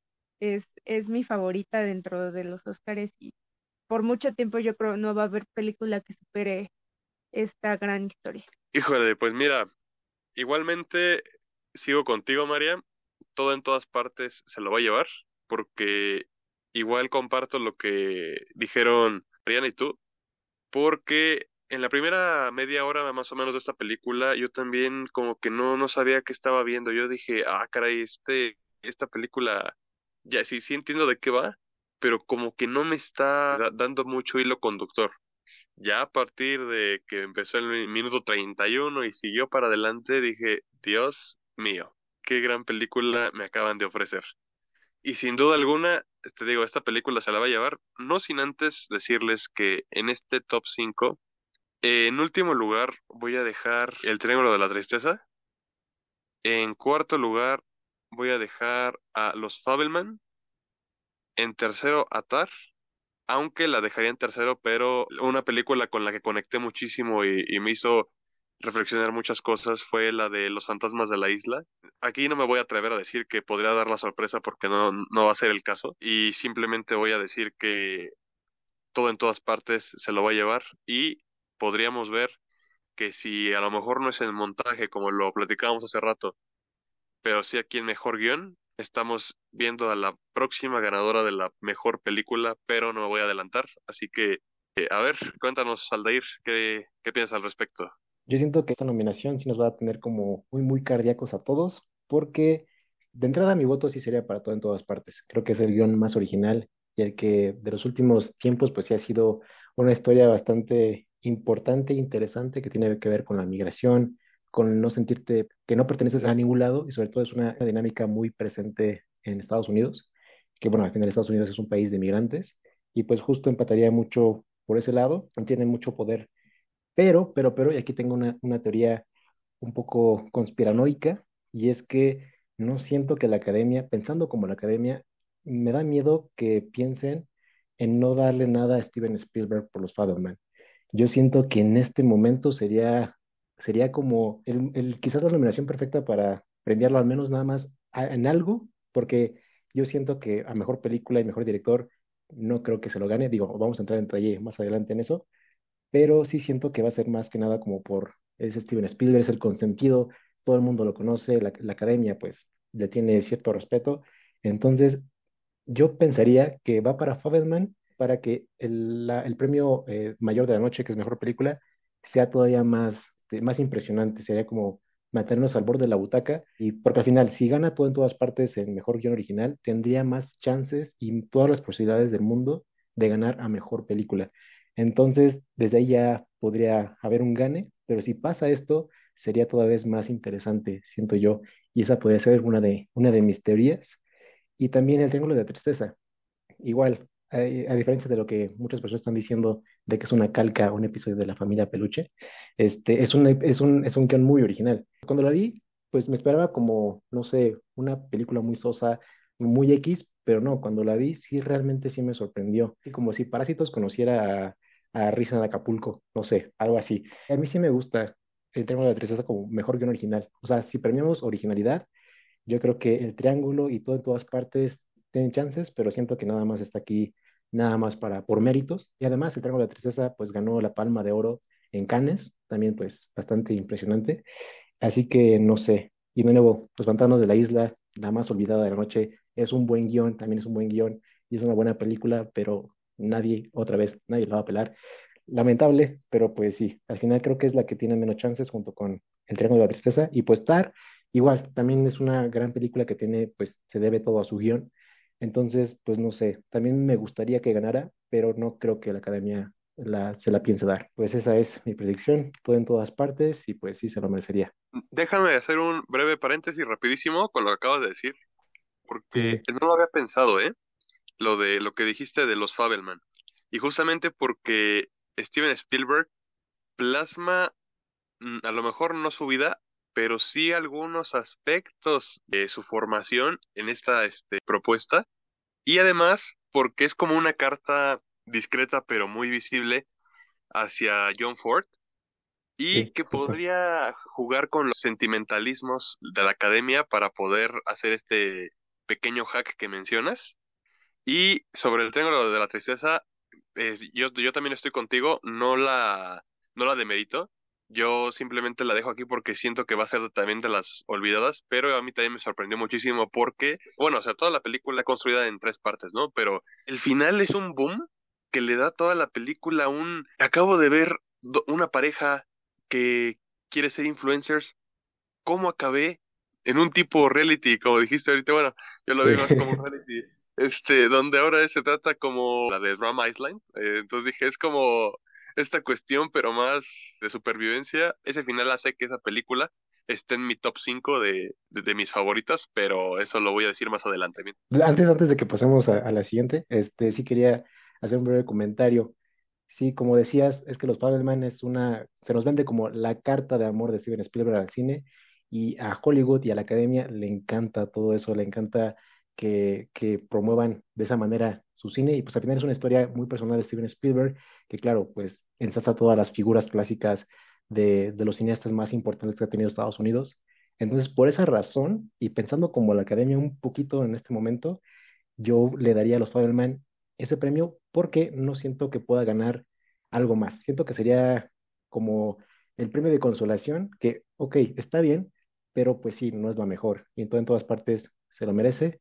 Y justo con el final del Triángulo de Tristeza, eh, no sé, yo ve, eh, o sea, está, bien, pero como que sí te deja ahí como que un sabor amargo, como que termina fuerte, pero como que sí te deja ahí pensando muchas cosas, pero al final pues sí, también e, es, es una buena película, si la pueden ver, está disponible en Amazon Prime Video, vayan a verla, se les van a divertir, no, no, no se la esperan, es muy buena. Ay, es que se me había ocurrido una buena analogía, pero ahora me siento como el olvidado, entonces ya no quiero hablar, ya me enojé.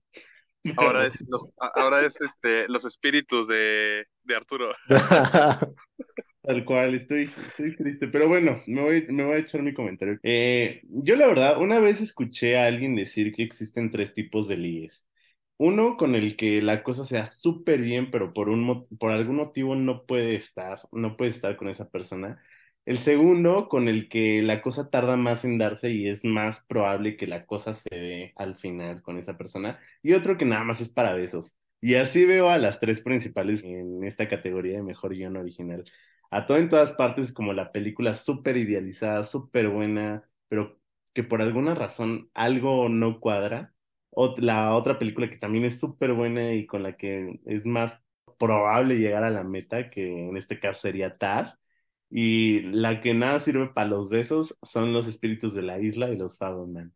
Y me voy a explicar por qué. Y es que todo en todas partes al mismo tiempo me pareció una película estupenda, o sea, increíblemente original, con un guion exquisito y bastante, bastante, bastante lindo que cambió mi vida. Realmente es ese tipo de películas por las que vas al cine y dices, wow, el cine cambió mi vida. Pero Tar, híjole, es que Tiene una construcción tan compleja sobre los temas que aborda, sobre la cultura de la cancelación, sobre este tema tan disputado de separar al artista de su obra, sobre las dinámicas de poder que existen incluso en la industria musical, el ámbito de, de la orquesta sinfónica. No, o sea, se me hizo algo increíble, que simplemente muy pocos, muy, muy, muy pocos escritores logran lo que Tar hizo con su personaje, que fue hacer a alguien completamente incapaz de adaptarse a situaciones en las que nosotros como audiencia pudiéramos estar de su lado, pero al mismo tiempo construye una crítica muy fuerte hacia toda esta corriente que hay sobre la forma en la que hoy en día se abordan los temas de acoso, sobre extinguir casi por completo la obra de un autor eh, solamente porque era mala persona o algo por el estilo, y al mismo tiempo nos retrata lo mala persona que era Tar, ¿no? Entonces, no sé, o sea, el guion de Tar se me hizo algo estupendo, exquisito, es algo fenomenal. Y los espíritus de la isla y los Fableman, miren, la verdad es que yo no soy tan fan de Martis McDonagh con Three Billboards Outside Even Mystery, que creo que así era el título completo.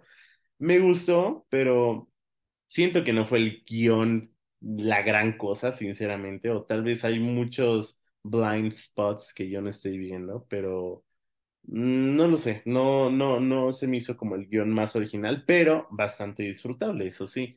Y de los Fableman, la verdad es que me encantó esa película, me hizo llorar al el final donde Spielberg, o bueno, la caracterización de Spielberg que entra a la oficina de John Ford esa, esa escena, o sea, nunca he visto en mi vida una película de John Ford, pero me sacó la lágrima por lo lindo que es y por lo emocionante que es. Entonces, el premio a mí se me disputa entre todo en todas partes y Tar. A partir de aquí ya, ya estamos, ya ahora sí en la, en la ruta final y donde vamos a checar las cuestiones de la actuación. Y hemos llegado a mejor actor de reparto. Y los nominados en esta ocasión, Brendan Gleeson de Los Espíritus de la Isla, Brian Tyree Henry de Causeway, Jude Hirsch de Los Fableman, Barry Keoghan de Los Espíritus de la Isla y Jonathan Kikwan de Todo en Todas Partes. Brendan Fraser, eh, creo que va a ser el que se lo va a llevar. Pero no, me disgustaría. Reparto, reparto. Espérame, espérame, bro, dijimos de reparto. Ay, ay, es que estoy viendo las categorías de mejor actor. A ver, espera. Hay que dejar eso. Chale, ya me estaba, ya me estaba dejando ir. Sí, es cierto, porque en esta el Juan, eh, bueno, como Mariam lo llamó, el Juan, el chino Juan. Ay, Eh, no sé, no.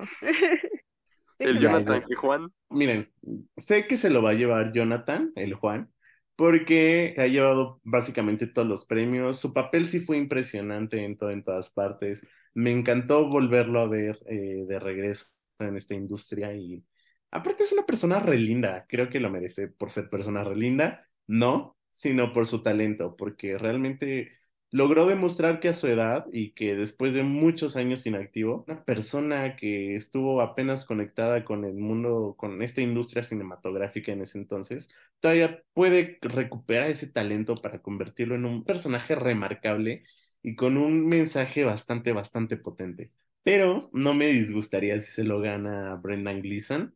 Eh, creo que también hizo un trabajo estupendo y lo, lo más remarcable de los espíritus de la isla. Siento que esta también es de las categorías que están como cantadas porque él se ha estado llevando todos los premios, o al menos los más importantes.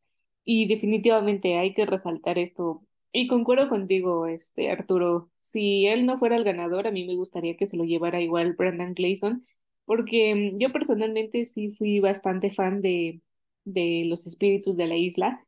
A mí me gustó bastante la película y lamentablemente sí siento que va a ser como la ignorada de, de la ceremonia pero lo que realmente destaca de esa película, como dijiste, son las actuaciones. Y la actuación de Brendan eh, es fantástica.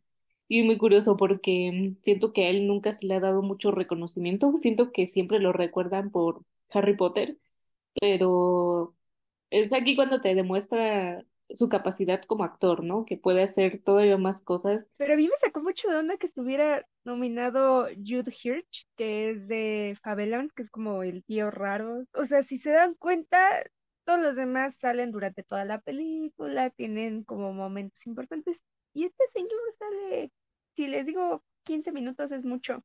Y ya ha pasado en otras películas con otras nominaciones donde las personas salen 15 minutos y se gana esta categoría de mejor de actor de reparto, mejor actriz de reparto, pero me sacó de onda que estuviera nominado porque no creo que haya sido como la actuación de actor de reparto, pero ese es como mi comentario para no decir lo mismo porque pues sabemos que se lo va a llevar nuestro amigo Juan. El Juan, el Juan se lo, se lo va a terminar llevando porque al final ya arrasó, creo que en la mayoría de los premios que de, de que viene de la gira de premios, pues ya arrasó prácticamente con todo y no sería extraño que volviera a repetir este premio acá, pero a mí sí me da miedo Judd Hirsch, porque bueno, es un señorón que, multipremiado ya, que es súper experimentado, entonces a mí sí me da miedo que la academia lo considere para que se, incluso se lo lleve, entonces, no sé, ahí sí, igual, yo opino que igual que Mariam, no siento que se lo, se lo merezca, no creo que sea la mejor actuación de su vida, y además el papel, pues sí, es, es muy pequeño, cuando sale, pues es contundente, ¿no? No sé si por trayectoria la academia ahí piense en, en hacer una movida por eso, pero no creo. Así que Kihui Kwan se lo va a llevar y creo que Brian Tyler Henry es el olvidado en esta ocasión, que pues tiene una película Cosway que, híjole, habla un poco más de esta trama posguerra que muchos soldados tienen en Estados Unidos que han servido a ese país. Y creo que es una película, pudo haber sido ejecutada de una mejor manera, pero sí, yo creo que no, no le va a valer para, para esta ocasión. Así es, y por ejemplo, si hiciéramos igualmente el top 5, Jude Hirsch se queda en el quinto lugar, objetivamente hablando, igualmente por, por su breve aparición en Los Fabelman, y porque lo único que para mí merecería es que, si bien su papel funge como una advertencia sobre el mundo del arte y sobre el mundo de la fama, esto obviamente va a ser visible y a repercutir en, la, en las decisiones del protagonista. Él podría ser un buen preludio para la canción de Rosalía y de Weekend de La Fama. No creo que le vayan a dar el premio y si se lo dan se va a ver muy vendido, la verdad. Eh, sí está galardonado y todo, pero no es como que haya hecho la actuación, pero yo lo dejo en quinto lugar. Brian Terry Henry, esa película sí la vi, y como dijo Aldair, esta cuestión de las secuelas, los traumas, nos, nos regala un, un, papel interesante que si bien está olvidado, hay que también darle un aplauso porque no por nada lo, nominaron, como ya hemos hablado de otras películas, que si, por algo las nominaron es porque tienen unas eh, cuestiones que, que aplaudir, así que a partir de aquí, de todas las cuestiones de actuación, hay que aplaudirle a todos porque todos por algo se lo ganaron y aplausos, ¿no? Bueno, Judge Hirsch es dudoso, pero nadie dice nada. Aquí mi triada era entre Brendan Gleeson, Barry Keoghan y, y el Juan, ¿no? El, el, Juan que Juan. Porque quiero este, resaltar a Barry Keoghan en la película de los espíritus de la isla, porque hace un papel que haces que lo odias, pero al mismo tiempo lo entiendas, de que dices, es que este brother es tan joven que no, no entiende nada sobre la vida, pero que cuando empieza a, a checar esta cuestión de, de lo que ocurre en la isla, trata de cambiar su modo de, de ser y su desenlace pues no es el mejor, pero hace que digas, rayos, esto ocurre cuántas veces en la vida real y se puede evitar con tan solo apoyar a de repente quienes más necesitan ser escuchados, pero que a veces no les damos la, la, la atención necesaria, ¿no? Lo va a ganar Juan, pero yo sí quiero darle una mención honorífica a Brendan Gleeson porque a mí sí me pasó lo que dijo Mariana. Lo recordamos por Harry Potter, por el personaje de, del profesor Moody, y aquí demuestra un gran potencial, demuestra que no es solamente el profesor y nos regala un papel que para mí es memorable y que si bien no lo va a ganar, yo sí le quiero dar un aplauso a Brendan Gleeson porque nos regaló una gran interpretación. Dicho esto, iríamos con la mejor actriz de reparto. Tenemos a Angela Bassett de Black Panther, a Kerry Condon de Los Espíritus de la Isla, Jamie Lee Curtis en todo en todas partes al mismo tiempo, Stephanie Xu en todo en todas partes al mismo tiempo también, y a Hong Chao en La ballena. Quiero que se lo den, pero no creo que pase. Es para Hong Chao. Creo que en La ballena nos da una interpretación demasiado buena. A mí me gustó mucho. Es de esas interpretaciones en las que no sabes hasta qué punto deja de ser ficción. Y aquí juegan mucho con esa línea súper delgadita. Y a mí sí me gusta mucho Hong Chao para ese premio, pero no, siento que no va a pasar.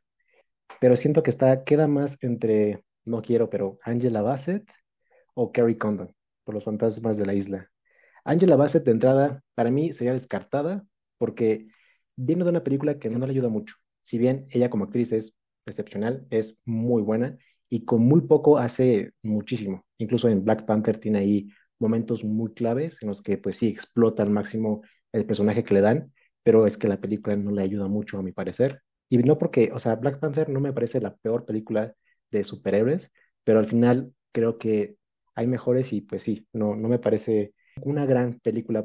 También tenemos a, pues sí, Karen Condon, que me, me parecería como una apuesta, mm, la, creo que la más segura posiblemente en Los Fantasmas de la Isla y que pues ojalá le den, le den el premio para que no se vaya tan olvidada. Así que pues mi voto, aquí sí me voy a arriesgar y voy a irme por lo que dice la gente y es que va a ser para Angela Bassett, pero pues yo sí me quedaría entre Carrie Condon, Angela Bassett, entonces por ahí podría estar el premio. Pienso que se lo va a llevar Carrie Condon. Eh, la verdad es que su papel en Los Espíritus de la Isla no dejó absolutamente nada más que desear. Estuvo increíble, me encantó su personaje y fue muy, muy, muy buena actuación. Aunque Angela Bassett, como tú dices, eh, puede que también se lo gane, ¿no? Creo que la disputa es más grande entre estas dos. Eh, entonces, imagínense, o sea, hasta me dieron ganas de ver Black Panther nada más por Angela Bassett, por la escena icónica que han mencionado todos, ¿no? Pero sí me gustaría que le dieran un poquito más de reconocimiento a Stephanie Su y yo hubiera esperado que de hecho ganara más categorías como mejor actriz de reparto. Ya vi que no, aunque sí vi que llegó a ganar uno que otro premiecillo por ahí. Pero bueno, esa es mi votación final. En mi caso yo coincido con, con Aldair. A mí personalmente me gustaría que el premio se lo llevara Hong Chao porque a mí me gustó mucho su interpretación en La ballena así como ahorita mencionó, ¿no? Eh, llega a ser tan real que de verdad encarnó muy bien el personaje, o sea, no sientes que sea una actuación, de verdad sientes que se metió en la piel de este personaje y sus expresiones son increíbles, transmite mucho, aunque también reconozco que es poco probable que se lleve el premio. Yo honestamente soy de la idea de que se lo van a dar a Jamie Lee Curtis. E igual coincido, no creo que sea como la actuación de su vida, ha hecho cosas mejores, a lo mejor se lo dan no tanto por el papel, siento que luego la academia hace eso, que se lo dan como un poco más de compensación y más como reconociendo un poco su trayectoria que realmente la actuación en esa película en particular. Y a lo mejor sea el caso de Jamie Lee Curtis, que conste que yo la quiero muchísimo, a mí me cae súper bien, es súper buena onda. Y si no fuera ella, creo que igual me iría por Kerry Condon porque igual me gustó bastante su actuación en Los Espíritus de la Isla. O sea, en general, las actuaciones de esta película son como el corazón de la película en realidad, ¿no? Porque sabemos que es una historia muy simple y realmente todo recae en sus personajes. Yo pienso que se lo va a llevar Ángela Bassett porque ya ha ganado varios premios y pues es la favorita. No es su mejor actuación, pero pues hasta ahí se queda, se ven unas cuantas escenas donde puede lucir su potencial como actriz. No sé si ella querría ganar un Oscar con esta clase de película. No porque sea una basofia, como ya dijo Aldair, pero no es la película para Ángela Yo me iría más con Stephanie Su porque me hizo sentir muchas cosas y me pude identificar en muchas cuestiones como con ella y aparte tiene como este blues que tuvo como muchas versiones de ella misma. Pues yo opino que mi favorita más allá de Angela Bassett es Stephanie Hu. Pues mira, yo quiero decir eh, para cerrar esta categoría, a mi parecer todo en todas partes no va a ganar en esta a mejor actriz de, de reparto, porque yo concuerdo con lo que decían de Jamie Lee Curtis sí hace una gran actuación, a mí me encantó en esta película, pero su personaje no le permitió explotar este potencial que pudo haber dado. Sí tiene la, la calidad para ser nominada, pero no para ser la ganadora en esta categoría. Y yo la dejaría en quinto lugar. En cuarto lugar dejaría a Stephanie Su, que si bien yo también conecté muchísimo con ella, lo que dices Mariam, le da el plus el multiverso, yo me iría esa parte del multiverso a la cuestión del guion original. En tercero, voy a dejar a Hong Chao. No sabes en qué momento es ficción, en qué momento realidad. Te regala una actuación que de verdad te sorprende y te muestra cómo es el potencial de esta actriz. Ángela Bassett la voy a dejar en segundo y yo se lo voy a dar a Kerry Condon. Yo sí quiero que por lo menos los espíritus de la isla tengan un premio y más porque Kerry Condon se encarga de ser como el punto de colisión en esta película porque ella es el único personaje que decide cambiar algo en su vida para ir en búsqueda de una nueva vida, poder evolucionar y no quedarse atrasada o por lo menos infeliz en un pueblo donde ya no pasa nada. Así lo voy a dejar y si sigues con nosotros, te invito a que nos acompañes a los nominados a Mejor Actor en los Oscars 2023. Y tenemos a Brendan Fraser en La Ballena, Austin Butler en Elvis, Colin Farrell, Los Espíritus de la Isla, Bill Nighy en Living, Paul Mescal en After Sun, Atardecer.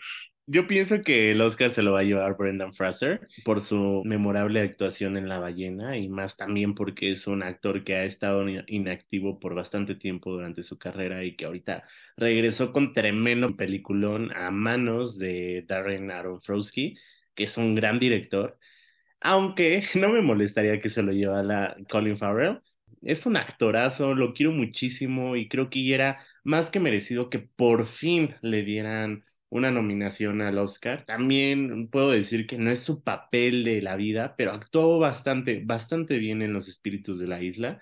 Austin Butler no actuó mal, pero para mí tal vez pudo haber tenido más escena, eh, a pesar de que fue una película de Elvis, que bueno, ya lo hemos hablado, para mí no fue una película de Elvis, fue más de su productor. Sin dudas, creo que se lo va a llevar Brendan. Y más porque si la academia lo que busca es quedar bien, va, aparte de que Brendan sí se lo merece, va a intentar quedar bien. Las dos candidatos obviamente son Austin Butler y Brendan Fraser. Y yo personalmente soy Team Brendan Fraser.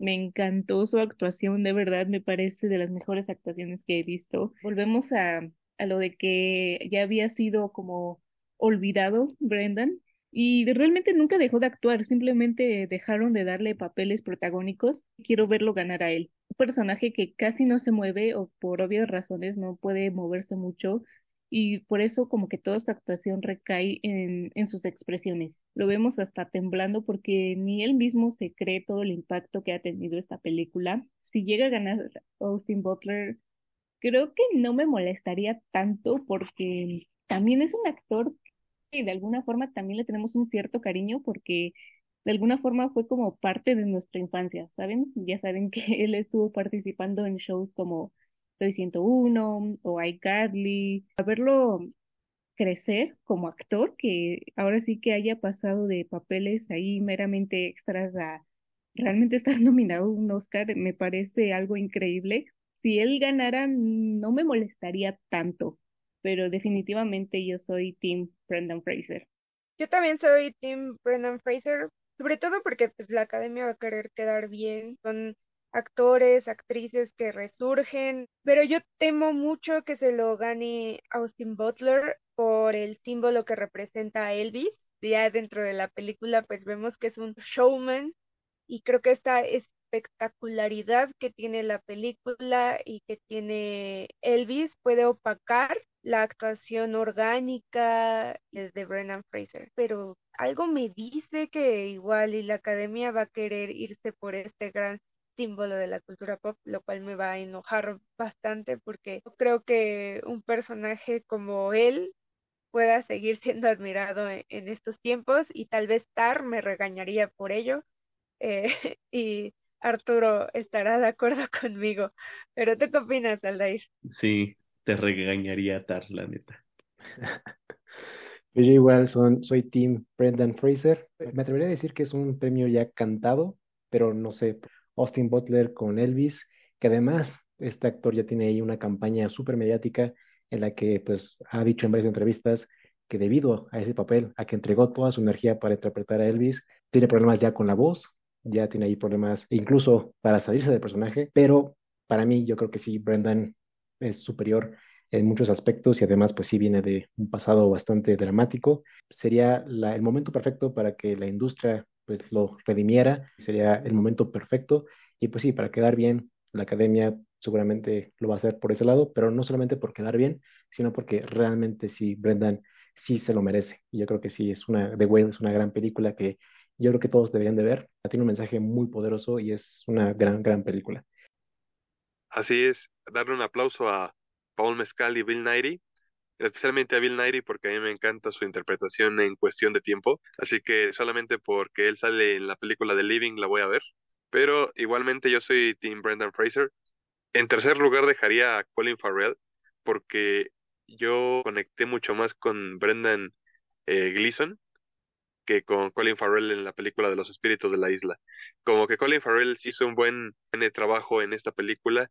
Austin Butler, híjole, es que de cantar en iCarly tu belleza nunca se apagará jamás, eh, a cantar ahora a Elvis, sí es un gran glow up, pero por lo mismo y por lo dicen, lo que dicen en las campañas es esta cuestión de lo que quiere el pueblo, en este caso Brendan Fraser, lo que queremos todos para que sea un gran regreso triunfal, a lo que quiere el rating, ¿no? Lo que quiere la, las empresas para seguir lucrando, que es con Austin Butler, así que averiguaremos qué es lo que ocurrirá en, eh, en un futuro muy próximo, pero pasamos a las nominadas a Mejor Actriz. Y continuamos con Andrea Riseborough con Tu Leslie, Michelle Williams con Los Fabelman, Kate Blanchett con Tar, Ana de Armas con Rubia o Blondie y Michelle Yeoh de Todo en Todas Partes.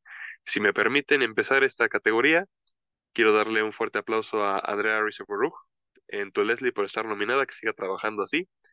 Dio un gran papel, esa película sí la vi, ya este, me voy a ahorrar platicar de, ella porque en esta cuestión vamos a desglosar fuertemente nuestros comentarios.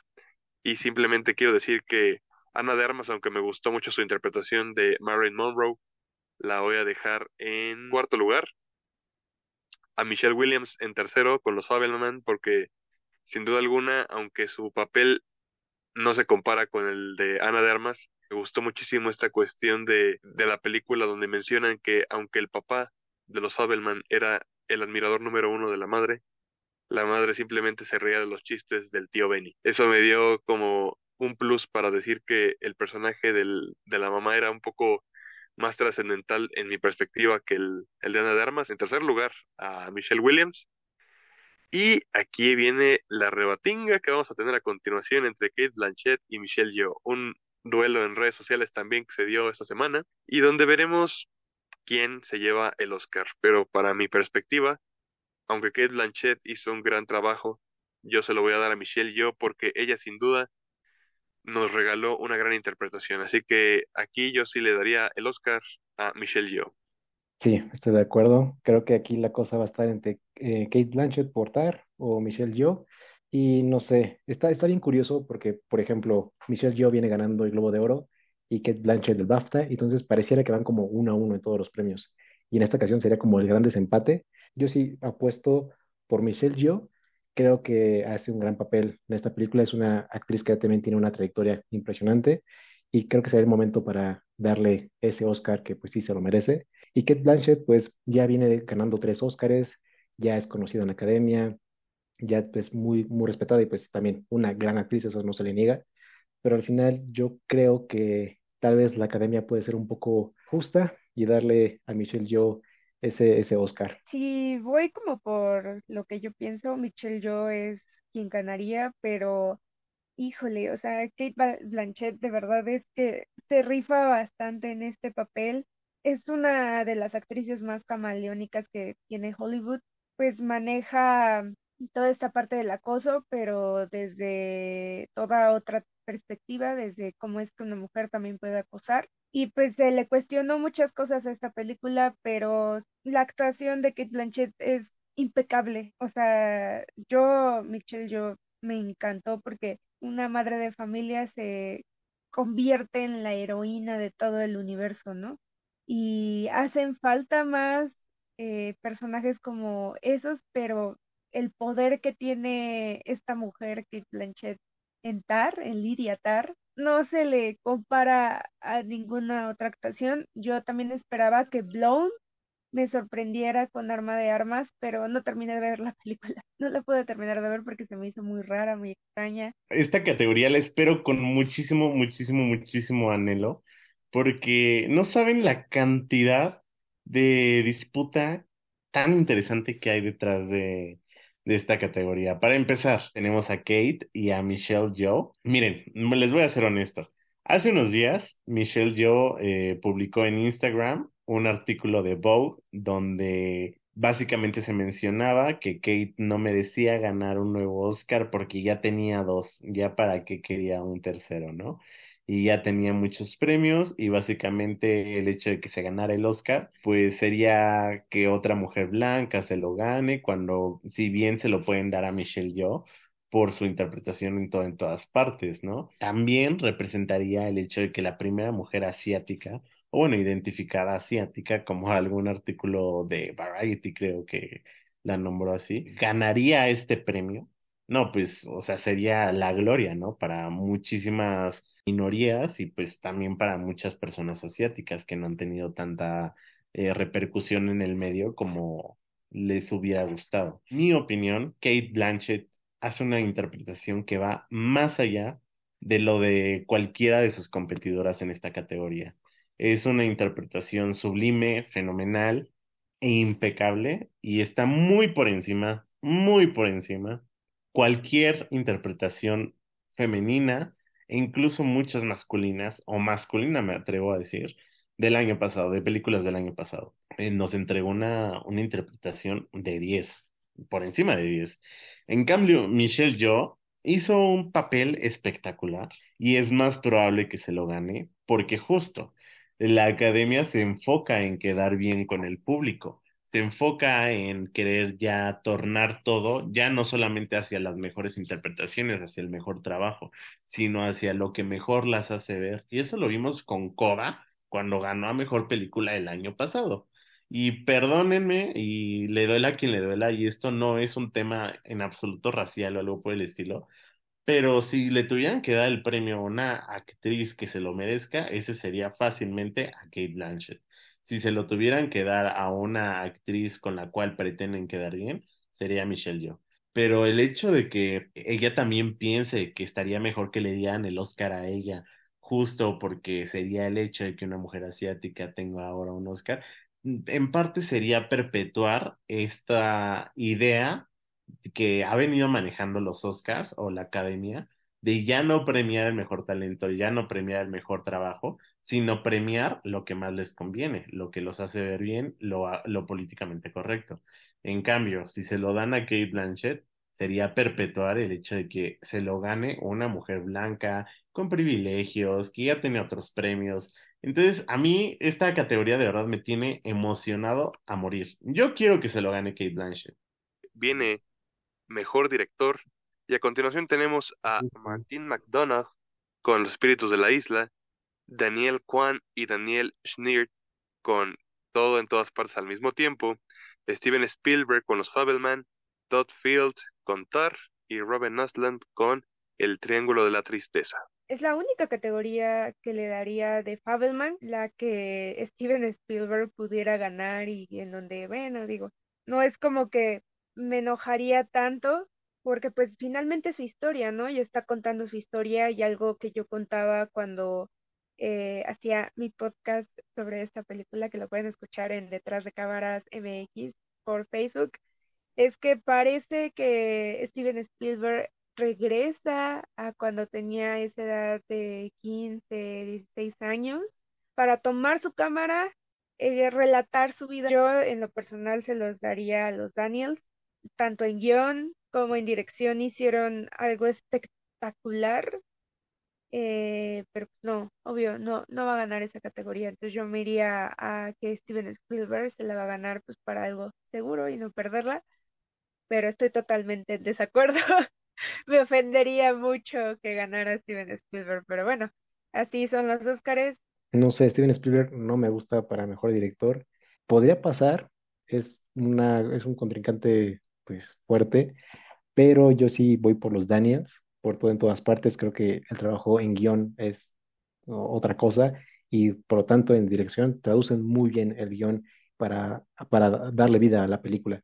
Entonces, yo sí quiero que los Daniels se lo lleven y además porque los Daniels pues ya ganaron el, el máximo premio del sindicato de directores, que pues igual es el, el premio que puede llegar a expoliar los Oscars, pero Steven Spielberg pues ahí está fuerte y quién sabe, yo creo que aquí pueden darnos una gran sorpresa y creo que nadie se lo va a esperar. Igual que tú, si quieren ganar en su quiniela esta categoría, apuesten todo por los Daniels, porque como dice Alair, ya se ganaron el premio más alto que se puede ganar puedo decir con confianza que se lo van a llevar los Daniels. Y a pesar de que a mí me gustaría que se le reconociera muchísimo la nominación a Todd Field por TAR, lo cierto es que los Daniels van a arrasar aquí. Yo digo que igualmente todo en todas partes se lo va a llevar con los Daniels, pero también quiero darle mérito a Todd Field con TAR, eh, subjetivamente hablando por Martin McDonagh, porque si en dado caso los espíritus de la isla no se llevan ninguno, por lo menos que sea este, en cualquier categoría, por favor, se los ruego. Yo estoy entre los Daniels y Todd Field. Steven Spielberg puede hacer el hack, pero híjole, es que si pues si está aquí es porque puede ser un caballo negro en esta categoría, pero nada, yo digo que se la van a llevar los Daniels. Esa es mi decisión definitiva. Y si ya nadie tiene más que decir sobre esta categoría Mejor Director, la cual averiguaremos igualmente en el futuro, hemos llegado a la cereza del pastel. Y es que vamos con Mejor Película. Queremos conocer el top 10 de los aquí reunidos para poder dar final y la bendición de qué es lo que va a ocurrir con esta entrega de los premios Oscar. Y es que tenemos como nominadas a Todo en Todas Partes, ellas hablan, Sin Novedad en el Frente, Los Fantasmas de la Isla, Los Fabelman, Tar, Top Gun, El Triángulo de la Tristeza, Elvis y Avatar. Sin duda alguna, grandes películas, cada una en diferentes categorías, pero solamente una se llevará a mejor película, y eso lo sabremos a continuación. La verdad es que estoy entre ellas hablan, todo en todas partes al mismo tiempo y Tar. A mí me hubiera encantado de todo corazón que ellas hablan fuera mi principal, pero una de estas tres, una de estas tres, estar en, todas partes o ellas hablan, si se lleva el premio, de verdad yo lo aplaudiría y hasta me saldrían lágrimas en los ojos, caray. O sea, no es para más, creo que son las tres mejores películas. Y si tuviera que aún así resumirlo un poco más, me quedo entre todo en, todo en todas partes y Tar. O sea, sin duda son mis películas favoritas y si alguna de estas dos se las gana, híjole, yo lloro, lloro. Pero cuál pienso que se la va a ganar, estoy entre todo en todas partes y sin novedad en el frente. Y como bueno, ya saben todos, no estoy de acuerdo con novedad en el frente, no se me hizo una buena adaptación, pero a la academia le gustan muchísimo estas películas, le encantan estas películas de guerra, de conciencia, ya se llevó el BAFTA mejor película y de hecho tiene una oportunidad bastante grande que se lo gane justo por el BAFTA. si tuviera que juntar entre lo que me gustaría y lo que pienso que va a suceder, se lo va a llevar todo en todas partes al mismo tiempo. Lo que sí me ha gustado es que tal vez Avatar la desplazaran un poco y que en vez de eso a James Cameron le dieran una nominación a mejor dirección o mejor director, que era donde debía de precisamente ser nominado y no lo nominaron. Yo aquí sí, nada más tengo que empezar diciendo que está haciendo Avatar como mejor película. No tiene que estar aquí, a mi consideración, creo que Avatar es la que menos se merece estar aquí.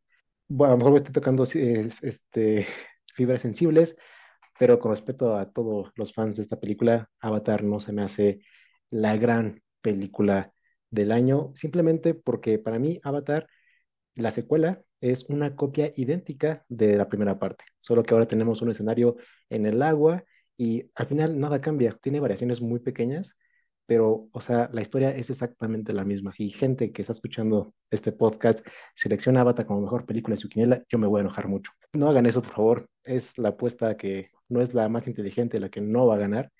Así que, pues, Avatar de plano descartada.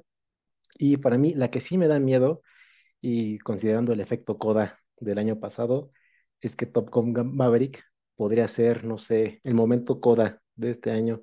Sí me da miedo porque es una película de una secuela que Estados Unidos conoce muy bien y que incluso la tienen ahí como un pedestal a Tom Cruise y a Top Gun. Yo siento que podría ser momento coda de la noche. Ojalá que no. Yo creo que todo queda entre todo en todas partes o los Fabelman. Todo en todas partes. Yo sí votaría por esa película porque al final tiene un tema ahí muy, muy importante de migración, de identidad y que justo pues empata muchísimo con los momentos que estamos viviendo hoy en día. Y además creo que es la primera vez en la que la mayoría de los fans estamos de acuerdo con que todo en todas partes se lo merece, porque es una historia original, una historia que te, abre un gran panorama y no sé, a mí sí me gusta, me gustó mucho esa película. Así que pues sí, al final todo en todas partes es mi predicción final y pues a ver qué pasa o qué sorpresa nos trae los Oscars. Coincido, yo eh, pienso que si todo en todas partes no se lo gana, yo voy a estar muy decepcionada y no sé qué voy a hacer, ya no le voy a creer a la academia nada, nada, nada, nada, porque me hizo sentir muchas cosas, me voló la cabeza la primera vez que la vi y no creo que haya ninguna película que diga, bueno, esta es la competencia de esta película. También ahí se les fue y estuvo olvidada de todas las categorías a The Norman. Yo por lo menos le hubiera dado así muy una categoría que hubiera sido este mejor fotografía, incluso hasta mejor diseño de producción, pero pues ahí se les fue. También eh, quedó olvidada otra película, no la he podido ver, pero dicen que está muy buena, que se llama Till. Pues por lo menos hubiera sido nominada mejor guion original o mejor dirección. Ahí se les fueron muchas, muchas, muchas. Y si me preguntan de mi top ten, como decía Roberto, diría Elvis como la peor, Top Gun, luego Los Espíritus de la Isla, Los Favelans, Avatar, en empate en tercer lugar sería El Triángulo de la Tristeza y Tar, luego si no vean el frente, perdón Arturo, y todo en todas partes sería mi gran opción. Este top lo hago no tanto por lo que diga la academia, sino por lo que me hicieron sentir a mí. Pues de este top 10, las últimas tres que mencioné son las que yo hubiera quitado. En décimo lugar está Avatar. Elvis la dejo en noveno. En octavo dejo a Top Gun. Y a partir de, del 7 para arriba son así como me gustaron y que sí las veo muy bien que las hayan nominado. En séptimo lugar dejo así Novedad en el Frente. En sexto lugar dejo El Triángulo de la Tristeza. En quinto lugar dejo a Los Fantasmas de la Isla. En cuarto lugar dejo a Los Fabelman. En tercer lugar dejo a Tar. El primer y segundo lugar lo tengo muy peleado, pero obviamente ya lo voy a dejar objetivamente hablando. El segundo lugar se lo lleva Ellas Hablan, porque sin duda alguna esta película en lo personal valió muchísimo la pena. La sentí mucho, como diría Mariam. Y en primer lugar, todo en todas partes. Es una gran idea y es una historia original que vale la pena ser premiada. Al final, lo que nosotros te digamos aquí es lo que ya hemos visto, lo que ya hemos analizado y lo que nos gustaría ver, porque obviamente nosotros tenemos amor por el cine, esta cuestión profesional de decir es que a veces nos, no es cantidad, es calidad.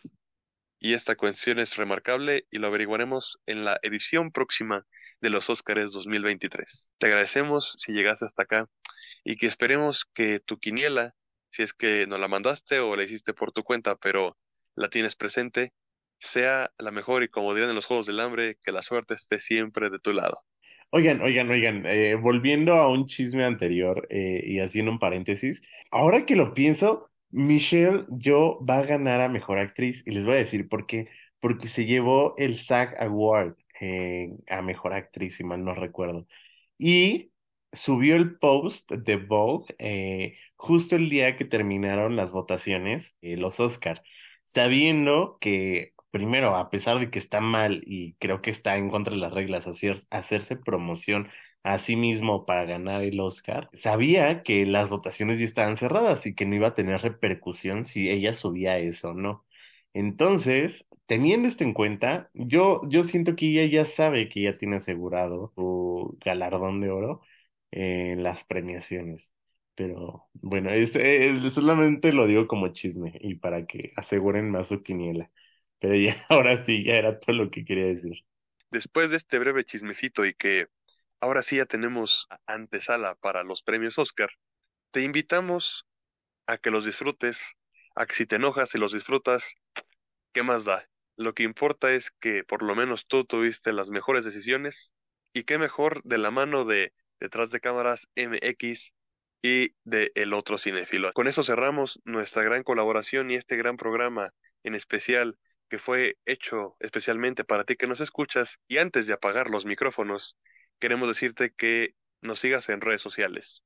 En Facebook tenemos nuestra página detrás de cámaras MX, donde subimos siempre contenido relacionado con tus artistas favoritos y tus series y películas también de preferencia. E igualmente estamos aquí en Spotify e igualmente queremos que Aldair nos cuente cuáles son las redes sociales de Corte A, Estudios, y de El Otro Cinéfilo. Creo que sí, pues muchas gracias amigos por hacer posible esta colaboración, me la pasé muy bien.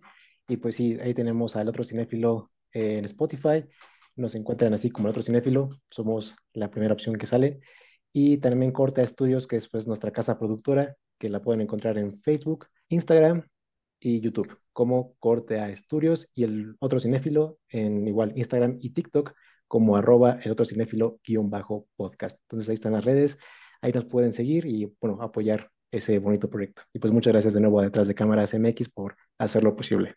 Sus redes sociales, chicos, ¿cuáles son? A mí me pueden seguir en m.arturo Vázquez y pueden agendar una cita en Instagram conmigo para partirnos la madre si es que no están de acuerdo con alguna de las decisiones de mi quiniela. Pero fuera de eso, pues ahí me dicen qué tal. Pues a mí me pueden encontrar en Instagram y en Twitter como Mariam-LMG, pues por ahí subo muchas cosas de fotografía y lo que me gusta. No duden en seguir nuestra cobertura en Óscares, vamos a estar subiendo en vivo, casi casi, eh, quién va ganando en cada una de estas categorías. Esperemos que todo salga muy bien. A mí en Instagram me pueden encontrar arroba roberto.saga. Igualmente, ya saben, siempre nos pueden compartir sugerencias, retroalimentación de los programas o también incluso para echar chismecito de cine. Y a mí me pueden seguir en mi Instagram personal como arroba el-alda02. Entonces ahí estoy en Instagram. También hago pues diferente contenido también para que nos vayan a seguir por ahí. Perfecto. Y pueden seguir a Mariana, arroba Maryland-13 y Citlali que no nos pudo acompañar en esta ocasión, pero es arroba Citlali-23. Y con esto damos por cierre la gran celebración de los Óscares 2023. Recuerden que estamos como detrás de cámaras MX en Facebook y pues que subimos noticias de series, películas y de todo el mundo del entretenimiento y que nos ayudan con su gran like ahí en nuestra página de Facebook. Y pues sin nada más, nos despedimos de este bonito chismecito de quiniela de los Óscares. Bye.